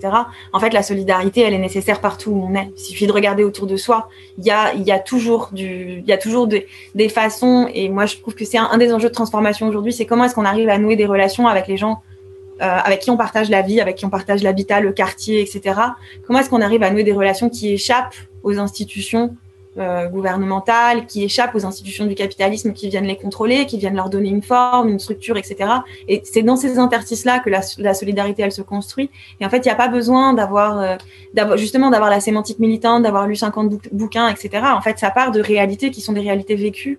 Et ça, euh, on est tous et toutes traversés par ces, par ces enjeux-là. Et des fois, il faut juste commencer par là, en fait. Merci beaucoup. Euh, il y a plusieurs questions qui sont ajoutées, donc euh, je vais directement passer euh, à la question d'Esther qui est en lien avec une autre question. Donc, Esther demande comment gérer les alliés masculins qui ne se sentent pas inclus dans nos luttes féministes? Et puis, il y a une deuxième partie qui est vous avez parlé de déconstruction. Est-ce que c'est un travail qui peut aussi se faire en collectif? Donc, comment déconstruire l'identité blanche quand on est blanche sans rajouter une charge aux personnes racisées qu'on côtoie? Alors, il y a plusieurs questions. Je vais en répondre, je pense, à la première et à la dernière. Euh, la première sur comment euh, faire en sorte que les alliés euh, masculins se sentent à l'aise. Je pense que c'est pas notre rôle, en fait. On subit déjà le patriarcat. On va pas en plus garantir aux hommes le fait qu'ils sont super impliqués dans nos luttes. Enfin, je veux dire, s'ils se sentent pas bien, c'est leur problème. Enfin, sérieusement, moi, j'ai, enfin, je suis désolée, mais je, n'ai pas euh, le temps en fait et l'énergie et l'espace mental pour en plus. En plus, c'est un rôle tellement féminin en fait de prendre, enfin, considéré comme féminin et socialement euh, attribué aux femmes que de faire en sorte euh, de garantir le confort de tout le monde, sauf le leur, sauf le nôtre. En fait, je pense que ces hommes-là, enfin, c'est bizarre en fait qu'ils se préoccupent davantage. S'il y a des gens, en tout cas des hommes, qui se demandent pourquoi et s'ils se sentent pas bien, c'est bizarre qu'ils soient plus préoccupés par le fait qu'ils se sentent pas bien que par le fait que nous on soit menacés de mort par le patriarcat. En fait, je, enfin, je trouve qu'en termes de priorité, il y a quelque chose qui ne va pas. Donc, s'ils ne sentent pas bien, il faut qu'ils interrogent sur pourquoi ils ne sentent pas bien. Peut-être qu'il y a des questions et des débats dans lesquels ils sont pas forcément, leur présence n'est pas forcément euh, euh, indispensable, et d'autres dans lesquels leur présence est indispensable. Mais pour moi, leur place, c'est pas à nous de la déterminer. C'est-à-dire qu'on détermine l'endroit où on a envie d'être entre nous. Et puis après, les, les hommes, enfin, moi, je pense qu'il y, a plein d'hommes qui n'ont pas de problème avec le fait que, oui, ils sont pas au centre de, de l'attention quand on parle des questions féministes et féminines. Mais cette question-là, après, je dis là les hommes parce que c'est une question sur euh, les hommes, mais ça vaut pour tous les autres groupes qui sont majoritaires et qui sont en situation de domination.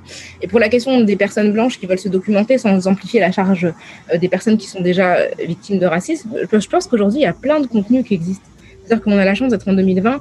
Il y a énormément de livres, énormément de, de contenu sur Internet, de comptes Instagram, de podcasts qui permettent de se documenter sur la question raciale. Et je ne veux pas faire de la pub pour le mien, mais quand même, on, vient de publier le 51e, euh, celui que je fais avec Grassly. Donc, il y a vraiment énormément de contenu, énormément de sujets, et on peut se documenter sans se demander à son pote arabe, à sa pote asiatique ou à son pote noir qu'est-ce qu'il pense de X ou Y. Donc, je crois que c'est on aurait été en 1985, j'aurais pas dit. Mais là, en 2020, je pense qu'on a quand même la possibilité de s'informer euh, sans que ça pèse en fait sur les gens qui sont déjà en train de, de lutter au quotidien euh, sur l'impact qu'a le racisme sur leur, sur leur corps.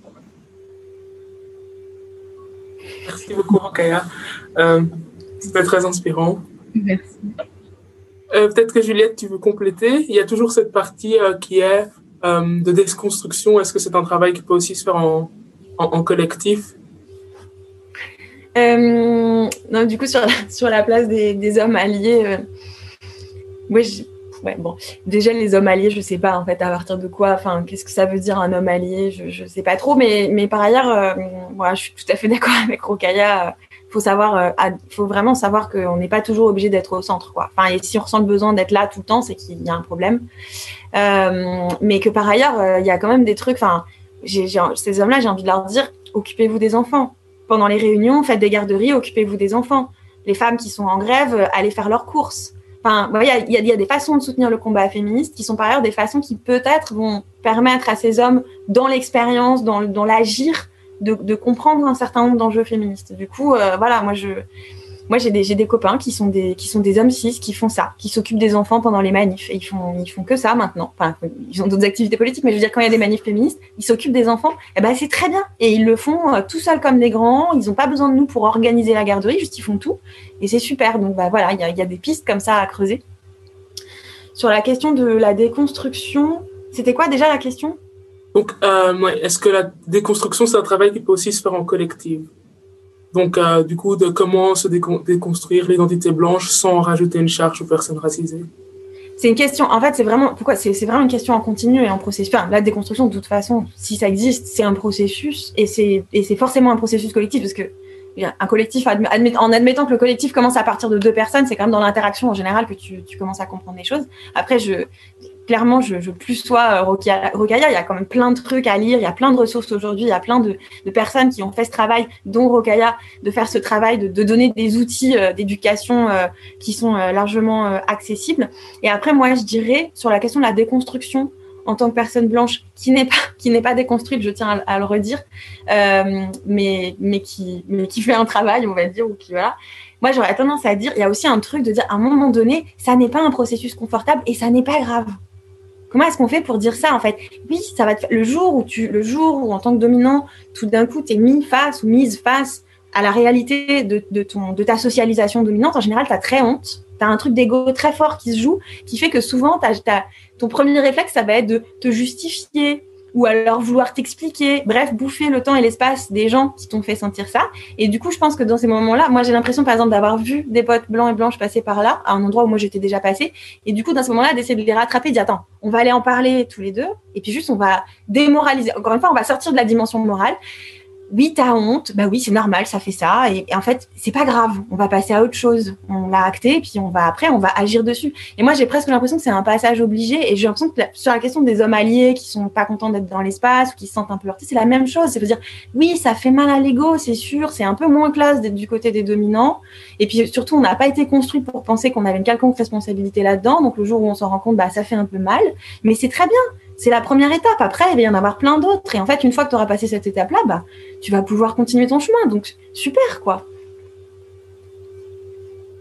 Merci, non, tout à fait. Euh, juste pour commenter sur ça, euh, je pense que, Juliette, ce que tu dis, c'est tout à fait valide, dans le sens où aussi, euh, je pense qu'il y a un, besoin qu'on arrête de se donner le complexe du super-héros, dans le sens où quand on entame ce travail de déconstruction, euh, faut essayer, faut essayer d'arrêter d'être fier à ce sujet-là ou euh, d'en parler comme si euh, on faisait un travail exceptionnel et incroyable.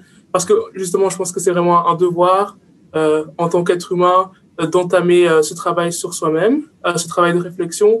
Et faut vraiment arrêter avec ce complexe de super-héros de se dire voilà, je suis mieux que que toi, je suis plus woke parce que je suis sur ce chemin-là. Non, c'est un chemin personnel, individuel, qui ne requiert pas de s'applaudir et de se taper sur l'épaule. Je vais euh, aller à la prochaine question qui est une question de Diane euh, qui demande est-ce que vous avez déjà souffert du syndrome de l'imposteur? Si oui, comment avez-vous réussi à valider vos actions et votre parole euh, sans vous, vous sentir mal à l'aise? Et sinon, est-ce que vous pouvez en parler un petit peu?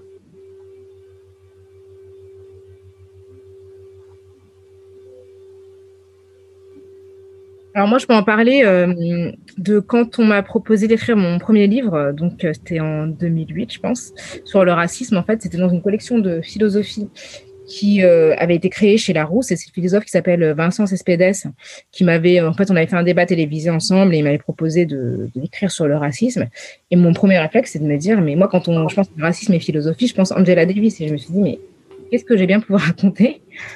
De plus que tout ce qui a été dit, parce qu'après j'ai pensé à Malcolm X, à Jean-Paul Sartre, à Franz Fanon. Enfin, je me suis dit mais qu'est-ce que, enfin, ça n'a aucun sens quoi. J'ai trouvé euh, que c'était absurde de me demander à moi, une petite française des années 2000, euh, d'écrire sur le racisme dans une collection de philo, alors même que il me semblait tout avait été dit.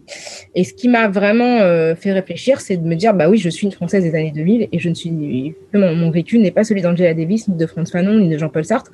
Donc j'ai quelque j'ai quelque chose à dire sur le racisme qui est coloré par mon expérience et qui nécessairement pourra faire dire autre chose à ces textes, c'est-à-dire que je peux m'appuyer sur leurs écrits et développer à partir de leurs écrits une analyse de la situation euh, actuelle. Et puis, ce qui m'a finalement sorti de ça, c'est de me dire, je peux pas avoir un philosophe en fait qui me demande quelque chose et qui me fait confiance, et moi avoir moins confiance en moi que lui, alors qu'il me connaît moins. Et du coup, c'est un peu, un peu la logique que j'adopte maintenant par rapport à des sollicitations qui me paraissent complètement euh, euh, fantasques, en tout cas qui me paraissent peut-être euh, au-delà de ce que je pense savoir faire. Je me dis non, si quelqu'un voit chez moi cette compétence-là, il n'y a pas de raison que je la vois pas. Et c'est en adoptant cette logique-là que j'ai fait de la BD, que j'ai écrit un spectacle musical, enfin que j'ai fait des choses que je me serais jamais imaginé faire, mais qui finalement euh, m'ont euh, bah, je suis contente de les avoir fait parce qu'en fait, si euh, je m'étais limitée à ce que je, croyais être dans mes capacités, j'aurais jamais eu euh, conscience de mon véritable potentiel. Donc euh, voilà, se dire là que voir la confiance des autres et, le, et leur faire confiance, c'est pour moi quelque chose qui permet un petit peu de dépasser ça. Merci beaucoup. Euh, Est-ce que Juliette, tu voudrais aussi compléter non, c'est bien, mais j'aime bien, j'aime beaucoup cette histoire et euh, c'est super. Ok, c'est un bon conseil, je crois. moi, c'est clair, j'ai ça. Et des fois, je vois comment ça, ça produit des, des pensées, mais complètement pétées chez moi, à limite, à limite proche de la parano, quoi. C'est-à-dire, euh, quand j'ai, moi, quand ça, c'est clairement, ça s'est manifesté très fortement quand j'ai écrit mon livre aussi.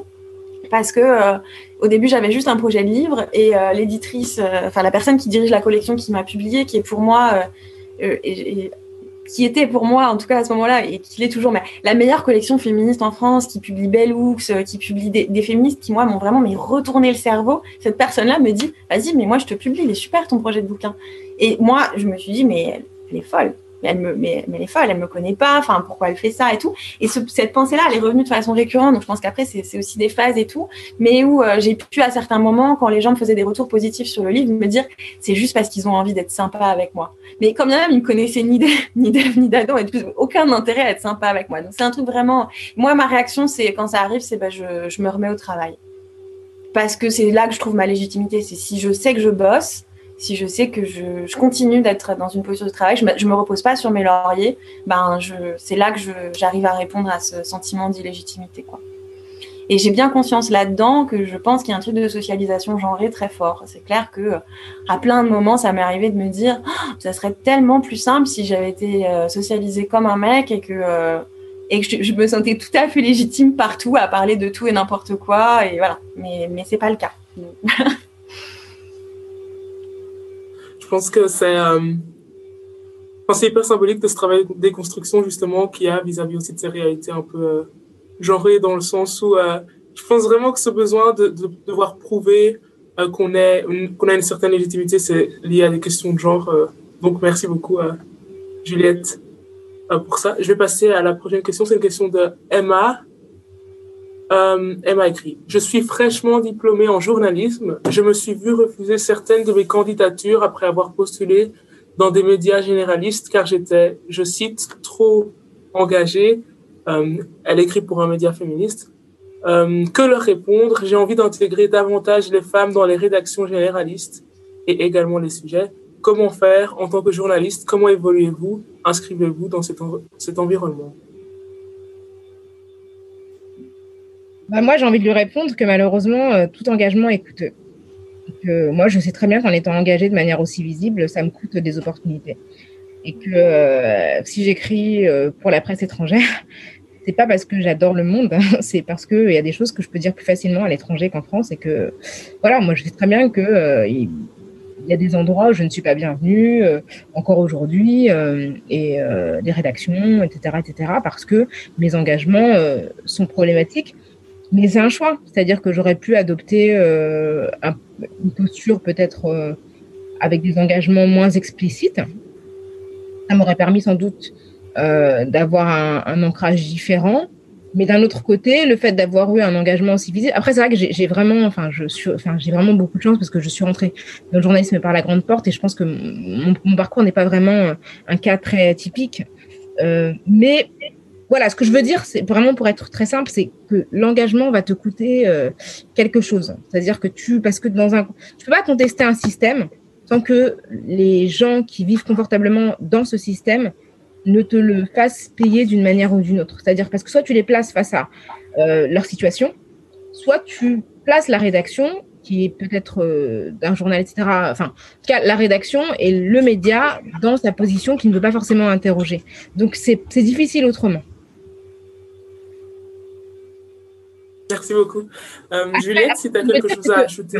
Je veux juste ajouter une petite chose, pardon. C'est quand même en train d'évoluer. Je veux dire, le fait que, par exemple, Mediapart ait nommé euh, Lénaïque Bredou comme gender editor, donc euh, qui est vraiment journaliste, c'est une journaliste, une femme, qui est aussi engagée, en tout cas dans ses papiers, a couvert beaucoup de sujets euh, féministes qui aujourd'hui est en charge de superviser du point de vue de la rédaction le fait que euh, les textes euh, soient en conformité avec le respect des, droits des femmes. C'est quand même un mouvement et j'ai l'impression quand même que les rédactions sont plus ouvertes aujourd'hui qu'il y, a, dix ans. Donc cette position que tu as aujourd'hui comme journaliste et sensible aux féministes, elle est sans doute plus facile à défendre aujourd'hui qu'autrefois. Donc j'ai l'impression que quand même le temps te donnera raison, même si euh, l'optimisme peut être trop modéré parce qu'il y a un backlash assez, assez vénère, mais euh, voilà.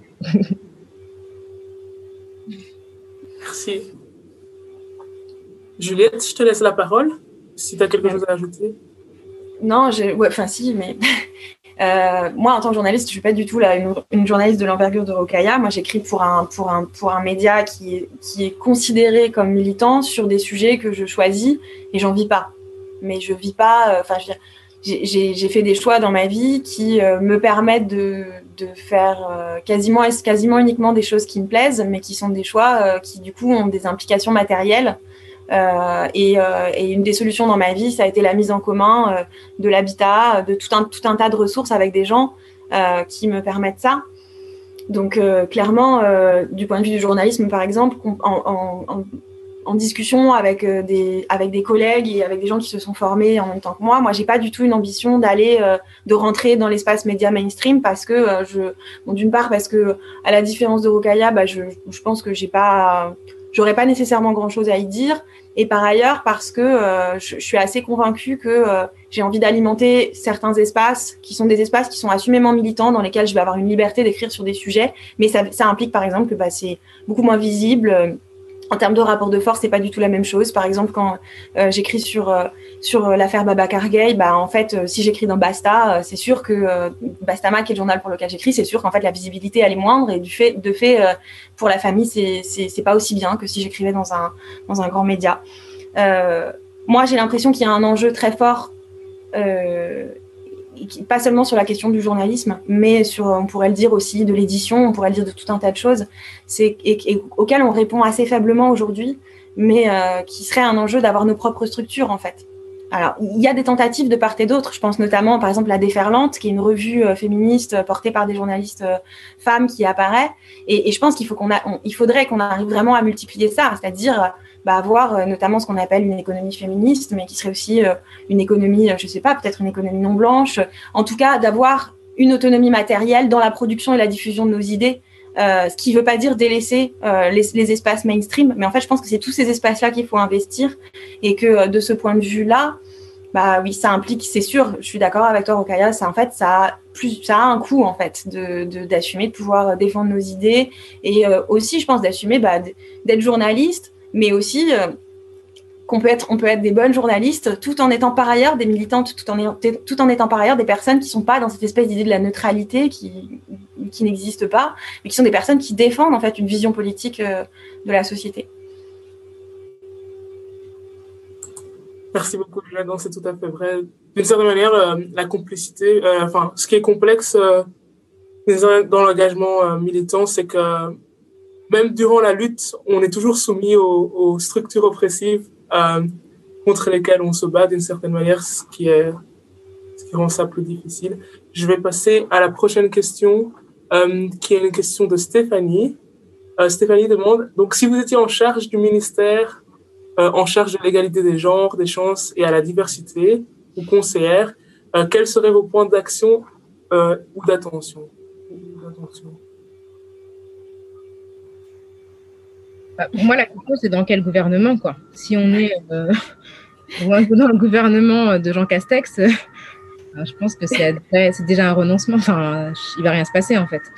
Donc, euh, je pense qu'à partir du moment où on est dans un gouvernement qui euh, défend, parce que ce qui, compte aussi, c'est le ministère de l'économie, c'est le Premier ministre, c'est tout un tas de, choix politiques, le ministère de l'éducation. Donc si on est dans un, si on est ministre des droits des femmes et que le ministre de l'éducation dit qu'il faut aller à l'école en tenue républicaine, enfin, je ne sais pas ce qu'on peut faire en fait euh, contre un ministre qui a un tel poids dans le gouvernement. Et nous qui sommes en charge d'un ministère qui a, qui a, qui a, si peu de moyens, c'est-à-dire avec la meilleure des volontés, avec le discours le plus structuré c'est compliqué. Donc pour moi, la question, elle se pose pas tant au niveau des ministres de manière individuelle qu'au niveau du choix du président et du choix du gouvernement et du choix de la, majorité à l'Assemblée et, euh, et, de toute l'incidence que ça a sur les dispositions euh, légales qui sont prises et sur les dispositions aussi réglementaires qui sont prises. Et, et, et ça se joue pas à un ministère. Clairement, euh, c'est au niveau vraiment du choix qu'on va faire en 2022, même si j'ai l'impression qu'on n'a pas un, embarras du choix dingue. Mais, euh, mais voilà, c'est là que ça va se passer. C'est-à-dire que là, quand je réfléchis, je sais pas trop euh, si euh, parmi les gens qui, qui, vont se présenter, il y a des gens qui sont vraiment de, de, de, nature à vraiment transformer les choses sur un plan de l'égalité femmes-hommes. Mais je n'ai pas du tout de confiance, en tout cas dans le gouvernement actuel, de, de foi dans le fait que une personne, un, un ministère de l'égalité femmes-hommes puisse observer. Hein. Parce que la question de l'égalité économique, c'est une question qui affecte aussi les femmes. C'est-à-dire que qu'à partir du moment où on met en place un droit du travail qui fragilise les travailleurs et les travailleuses sur le marché du travail, on sait très bien que les personnes qui se voient imposer le plus facilement des temps partiels imposés, des, des, salaires moindres, ce sont les femmes. Donc ça se joue à ce niveau-là aussi. Ça se joue pas uniquement avec un ministère qui est labellisé euh, femmes-hommes. Ça se joue au niveau de l'éducation, ça se joue au niveau de l'économie. Et là, c'est ce ministère-là qu'il faudrait avoir. Et donc, ça veut dire décider au niveau du Premier ministre, au niveau du président de la République la présidente peut-être, mais bon, comme quand je sais qui est la seule femme qui a, qui a des chances en 2022, j'ai pas envie, de, je suis pas sûre de souhaiter qu'il y ait une femme la tête de la France dans l'immédiat, quoi.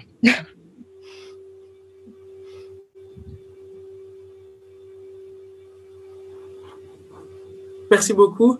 Euh, Juliette, peut-être si tu veux j'ai pas grand chose à rajouter non plus, je suis d'accord avec ça. J'avoue que la question me laisse un peu. Moi, j'ai du mal à m'imaginer par ailleurs dans, ce, type de posture. Et je, pense assez peu à la politique institutionnelle parce que c'est pas du tout pas du tout mon histoire de lutte, etc. Donc, j'ai pas, pas non plus énormément de billes. Mais ce qui est sûr, c'est que euh, pour moi, le, euh, en fait, je pensais, en t'écoutant Rokaya, je pensais à une, citation d'une militante kurde qui m'a qui m'a fait euh, qui m'a fait vachement de bien euh, au moment où je l'ai où je l'ai entendue. En gros, elle disait, euh, en fait, elle, elle, parlait de la révolution Rojava et elle disait, en fait, le féminisme pour nous c'est pas un objectif. Pour nous, le féminisme c'est un processus et c'est une façon de lutter. Et du coup, je pense qu'on pourrait dire la même chose de la politique institutionnelle. Et pour moi, ça, ça renvoie à ce que tu disais, c'est-à-dire le féminisme, ça peut pas être cantonné à un ministère à qui on donnerait une enveloppe, mais qui serait déconnecté du reste. En vérité, euh, tant que ça sera ça, ben en fait, ça ne fonctionnera pas, quoi. Et, euh, par ailleurs, oui, c'est, immédiatement lié aux questions économiques, c'est euh, lié aux questions de santé, c'est euh, lié aux questions de, qu'est-ce que c'est, que, comment, comment est-ce qu'on peut mener des politiques dans un État militarisé? Donc, c'est lié à la, voilà, la, police en France, à tout ça. C'est impossible de penser le féminisme en dehors de tout ça. Et donc, effectivement, tant qu'on aura euh, des femmes, euh, des, nommément des féministes blanches institutionnelles pour prétendre que, euh, pour, se prendre, pour prendre ces postes-là et puis faire comme si elles allaient y faire quelque chose, peut-être sûrement elles croient qu'elles y font quelque chose, mais ça n'est pas possible, ça ne peut pas, ça ne peut pas fonctionner. Je vais juste ajouter une petite chose avec ce que tu dis. Je suis vraiment complètement d'accord avec toi aussi dans l'idée de que même le fonctionnement institutionnel est aussi conditionné euh, à des critères qui sont patriarcaux, c'est-à-dire que le fait que la Ve République euh, ait quand, même la personne qui est à l'origine de la Ve République, c'est quand même un militaire qui a, qui a, qui a beaucoup considèrent qu'il a fait un coup d'État, en tout cas à l'étranger. Euh, il y a beaucoup de gens qui considèrent que la Ve République et ce qu'a fait De Gaulle, c'est un, un, coup d'État. Donc, avec euh, vraiment une forme de politique extrêmement personnalisée sur euh, l'image d'un homme, puisque c'est comme ça que ça avait été conçu sur mesure, je pense que c'est même pas adapté en fait à l'idée de faire émerger une, une, structure de pouvoir qui soit favorable aux femmes. Merci beaucoup à vous deux. Euh, vu qu'on a abordé cette question, j'aimerais aussi euh, faire euh, une petite minute, un petit coucou à, à Sarah Schlitz, qui est la secrétaire d'État à l'égalité des chances de genre et de l'inclusivité, qui est aujourd'hui ici avec nous. merci. Bonjour à toi, Sarah, et merci beaucoup de nous regarder et d'être présent avec nous aujourd'hui. J'ai une autre question euh, qui vient de, encore une fois, une, autre question de Diane. Euh, je vais vous la lire. Diane, euh, vous parliez au début des problématiques que peut susciter le besoin d'espace avec une non-mixité choisie. Comment aborder d'une manière bienveillante le fait de vouloir organiser un espace de parole dans un environnement non mixte et choisi? Comment faire comprendre à l'autre qui se sent discriminé que le choix n'est pas contre lui, mais avec lui, même si pour ce moment-là, la personne n'est pas invitée? Je trouve que ça rejoint un peu la question de tout à l'heure, c'est euh, bienveillant envers qui? C'est-à-dire que si soi-même on est victime euh, d'une exclusion, d'une forme d'exclusion oppressive, est-ce que notre rôle, c'est encore une fois de faire comprendre gentiment à une personne qui ne vit pas la même chose que nous, qu'on va se réunir avec d'autres personnes qui vivent la même chose que nous? Enfin, C'est une charge énorme. Quoi. Donc, euh, pourquoi ce serait à nous de. Pourquoi cette personne, en fait, ne comprend pas? Euh, Moi, je fais souvent le parallèle avec la question des alcooliques anonymes. Euh, on comprend bien que l'alcoolisme, c'est une maladie qui est stigmatisée socialement et que si on ne la vit pas, en fait, c'est très difficile de comprendre ce par quoi passent les personnes qui sont en situation d'alcoolisme. Donc, les alcooliques anonymes se réunissent de manière stricte entre personnes alcooliques on comprend très bien. Et je veux dire, c'est comme si moi, je n'étais pas alcoolique et je disais, mais explique-moi, explique-moi pourquoi je me sens exclue, c'est horrible. Prends du temps euh, sur ta, au lieu de soigner ta maladie, prends du temps pour m'expliquer et me mettre à l'aise sur le fait que c'est pas personnel contre moi, mais c'est vraiment parce que c'est important pour vous, alcoolique, de vous réunir entre vous. Je trouve que c'est tellement indécent, en fait, que, enfin, je sais, moi, si je fais ça à quelqu'un, un ami qui est alcoolique, je trouve que je suis pas son ami, en fait. C'est juste que je, suis tellement centrée sur moi que je ne vois pas son besoin, mais que je suis plus euh, sensible au fait que, que oh mon Dieu, c'est horrible. Est-ce que tu m'aimes ou est-ce que tu m'aimes pas? Et si tu fais des trucs avec, avec, avec des gens qui te ressemblent, c'est parce que tu m'aimes pas, parce que c'est moi qui suis importante en fait, et pas toi ce que tu vis et ton expérience. Donc, euh, je trouve que c'est très déplacé en fait.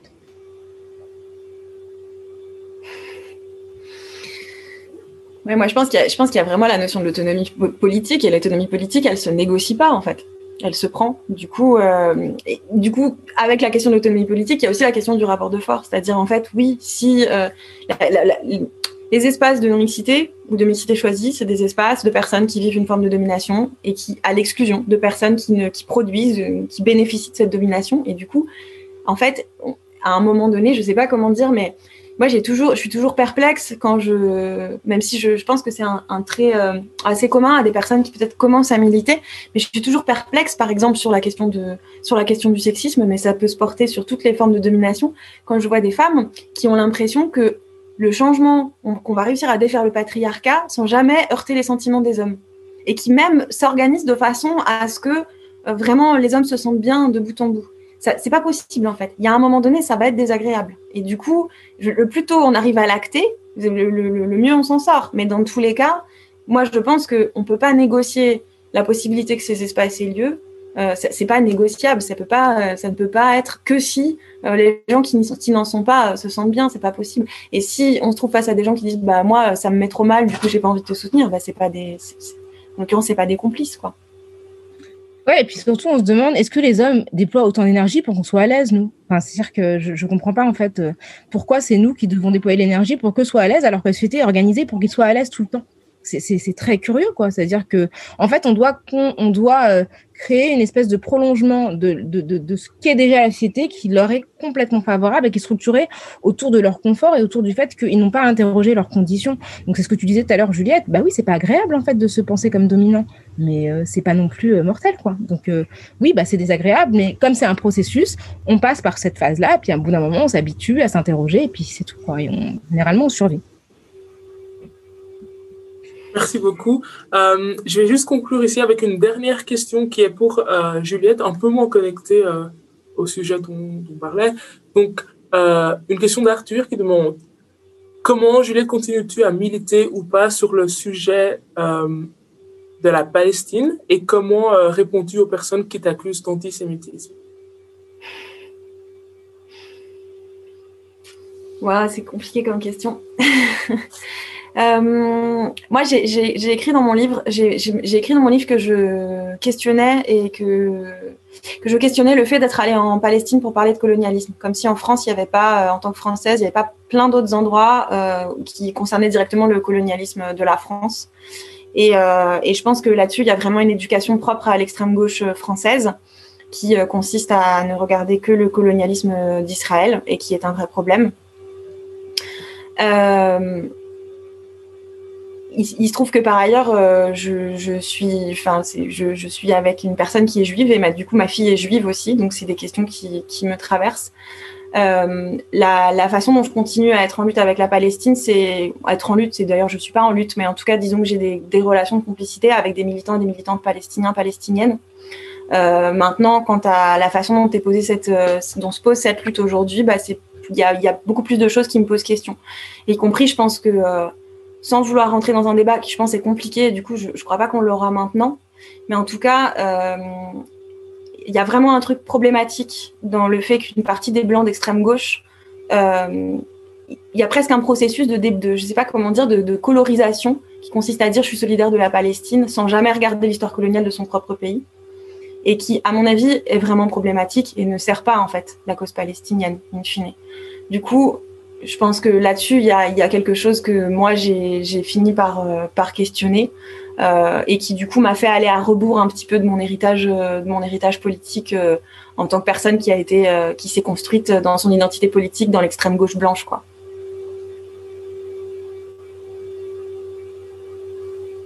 Merci.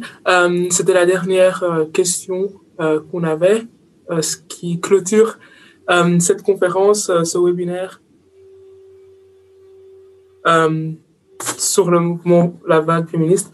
Est-ce que vous auriez un mot de conclusion à nous donner?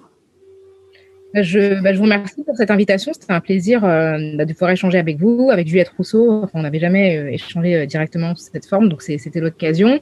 Je remercie aussi Sarah, Shields de nous avoir joints et d'avoir aussi participé à la conversation euh, à travers le, le, la fenêtre de, de, chat. Et vraiment, merci beaucoup d'avoir organisé ça. Je trouve que le débat était vraiment de, de très haute tenue. C'est super intéressant d'avoir ce genre d'échange et puis aussi transfrontalier, le fait que ce soit voilà d'un pays à l'autre. C'est aussi important parce que c'est vrai qu'on regarde beaucoup les États-Unis qui sont de l'autre côté de l'Atlantique et qu'on se regarde moins entre Européens, alors qu'on a quand même, euh, bah, tout à l'heure, tu évoquais la question de la colonisation.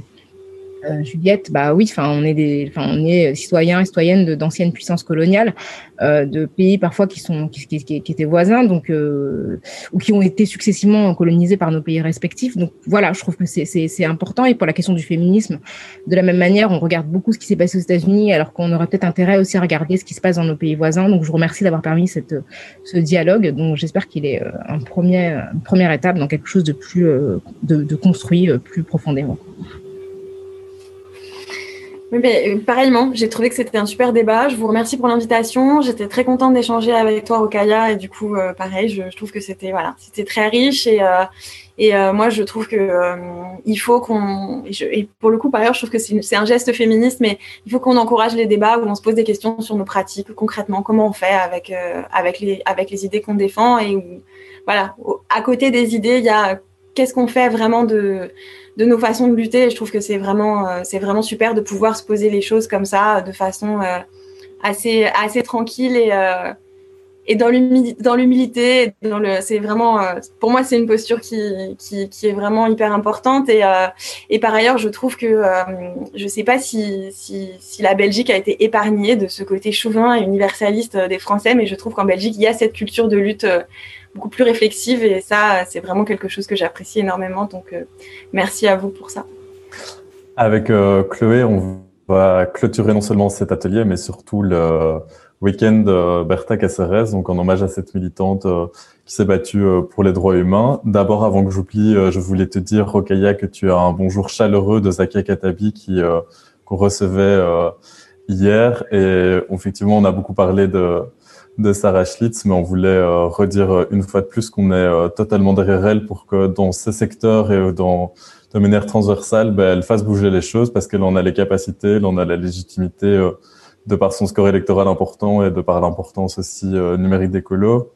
Euh, Juliette, on a été particulièrement heureux de te recevoir aussi parce que ton livre a beaucoup inspiré euh, les militants et les militantes d'écologie et euh, particulièrement le groupe féministe qui s'appelle le Safe Love Gang et qui essaye d'impulser ses réflexions sur les rapports de domination euh, au sein d'écologie. Et ça a été euh, un plaisir de te recevoir. Et on, a bien pris note qu'on pourrait vous réinviter euh, ultérieurement. De manière générale, par rapport au débat, avant de laisser la, enfin, par rapport au week-end, avant de laisser la parole à Chloé, ben, effectivement, je pense que c'était très pertinent de parler euh, du rôle de l'Union européenne dans la lutte contre le changement climatique, vu qu'il nous reste euh, dix ans pour agir et euh, il va falloir se bouger et combattre une série de lobbies. C'était aussi très intéressant de parler de, nos idées reçues sur l'économie, étant donné que ça reste un frein pour transformer structurellement la société. Et puis, on a été très content ce matin de, parler d'ubérisation, vu que c'est le nouveau visage du capitalisme de plateforme ben, euh, impacte euh, tous les secteurs du travail. Et donc, euh, merci à toutes et tous ceux qui ont suivi un atelier ou plusieurs et qui, qui ont préparé au débat, qui ont posé les questions. Et maintenant, je vais laisser la parole à Chloé. Merci Arthur et puis merci, un grand, grand merci à Rokaya, Juliette et, et Marie pour, pour cet atelier. C'était super, super inspirant. Je, suis un peu émue parce que c'est vraiment spécial pour moi de finir euh, ce week-end sur cet atelier-là qui, qui, euh, qui comptait euh, deux des personnes que je trouvais les plus inspirantes en ce moment. voilà. je suis un peu émue aussi parce que c'est une des dernières grandes activités qu'on fera avec Arthur dans le cadre de notre mandat de coprésidence. Ça a été deux ans assez incroyables. Ça n'a pas toujours été facile, on va pas se mentir notre deuxième année de présidence a été un peu, euh, un peu mutilée, on va dire, par le Covid. Je sais aussi que c'est extrêmement, ça a été et ça va continuer à être extrêmement difficile pour l'équipe salariée d'écologie euh, qui travaille et qui voit beaucoup d'événements soit être annulés, soit être comme celui-ci transformés. Euh, et du coup, je voulais dire un énorme du fond du cœur merci, merci, particulièrement à Sophie, mais à l'ensemble de l'équipe. En général, vous êtes incroyable, vous êtes résilient, vous êtes bienveillant, vous êtes merveilleux. Et, euh, et voilà. Et euh, si vous voulez vous impliquer, si vous êtes jeune et que vous nous regardez, si vous avez entre 15 et 35 ans, vous êtes les bienvenus à Écologie. Euh, c'est vraiment pas facile en ces temps sanitaires de pas pouvoir aller sur le terrain, rencontrer les jeunes et les, les, les rallier à nos, à nos causes. Et heureusement qu'on peut, heureusement qu'on a Internet et Zoom et, et, pouvoir continuer à faire tout ça. Mais en tout cas, n'hésitez pas à nous suivre sur Facebook, sur Instagram et peut-être un jour sur TikTok, on y réfléchit. Et, euh, et, donc là, je vais, je relaisser la parole à, MJ pour euh, finir pour de bon. Et encore une fois, un grand merci euh, à tous et à toutes pour, ce week-end. Merci beaucoup aux intervenants. Merci à Juliette, merci à Rokaya. Je pense que c'était un débat très riche et intéressant pour tout le monde. Et j'encourage tous ceux qui nous regardent aujourd'hui à continuer cette réflexion, à continuer sur le chemin de la déconstruction. Vous avez apporté des points super intéressants, je pense, pour les personnes qui désirent euh, faire cette réflexion personnelle. Donc merci. Merci aux coprésidentes euh, Chloé et Arthur. Merci à l'équipe. Euh, je vous souhaite à tous une bonne après-midi. Peut-être à bientôt pour d'autres aventures avec écologie. Merci. Merci.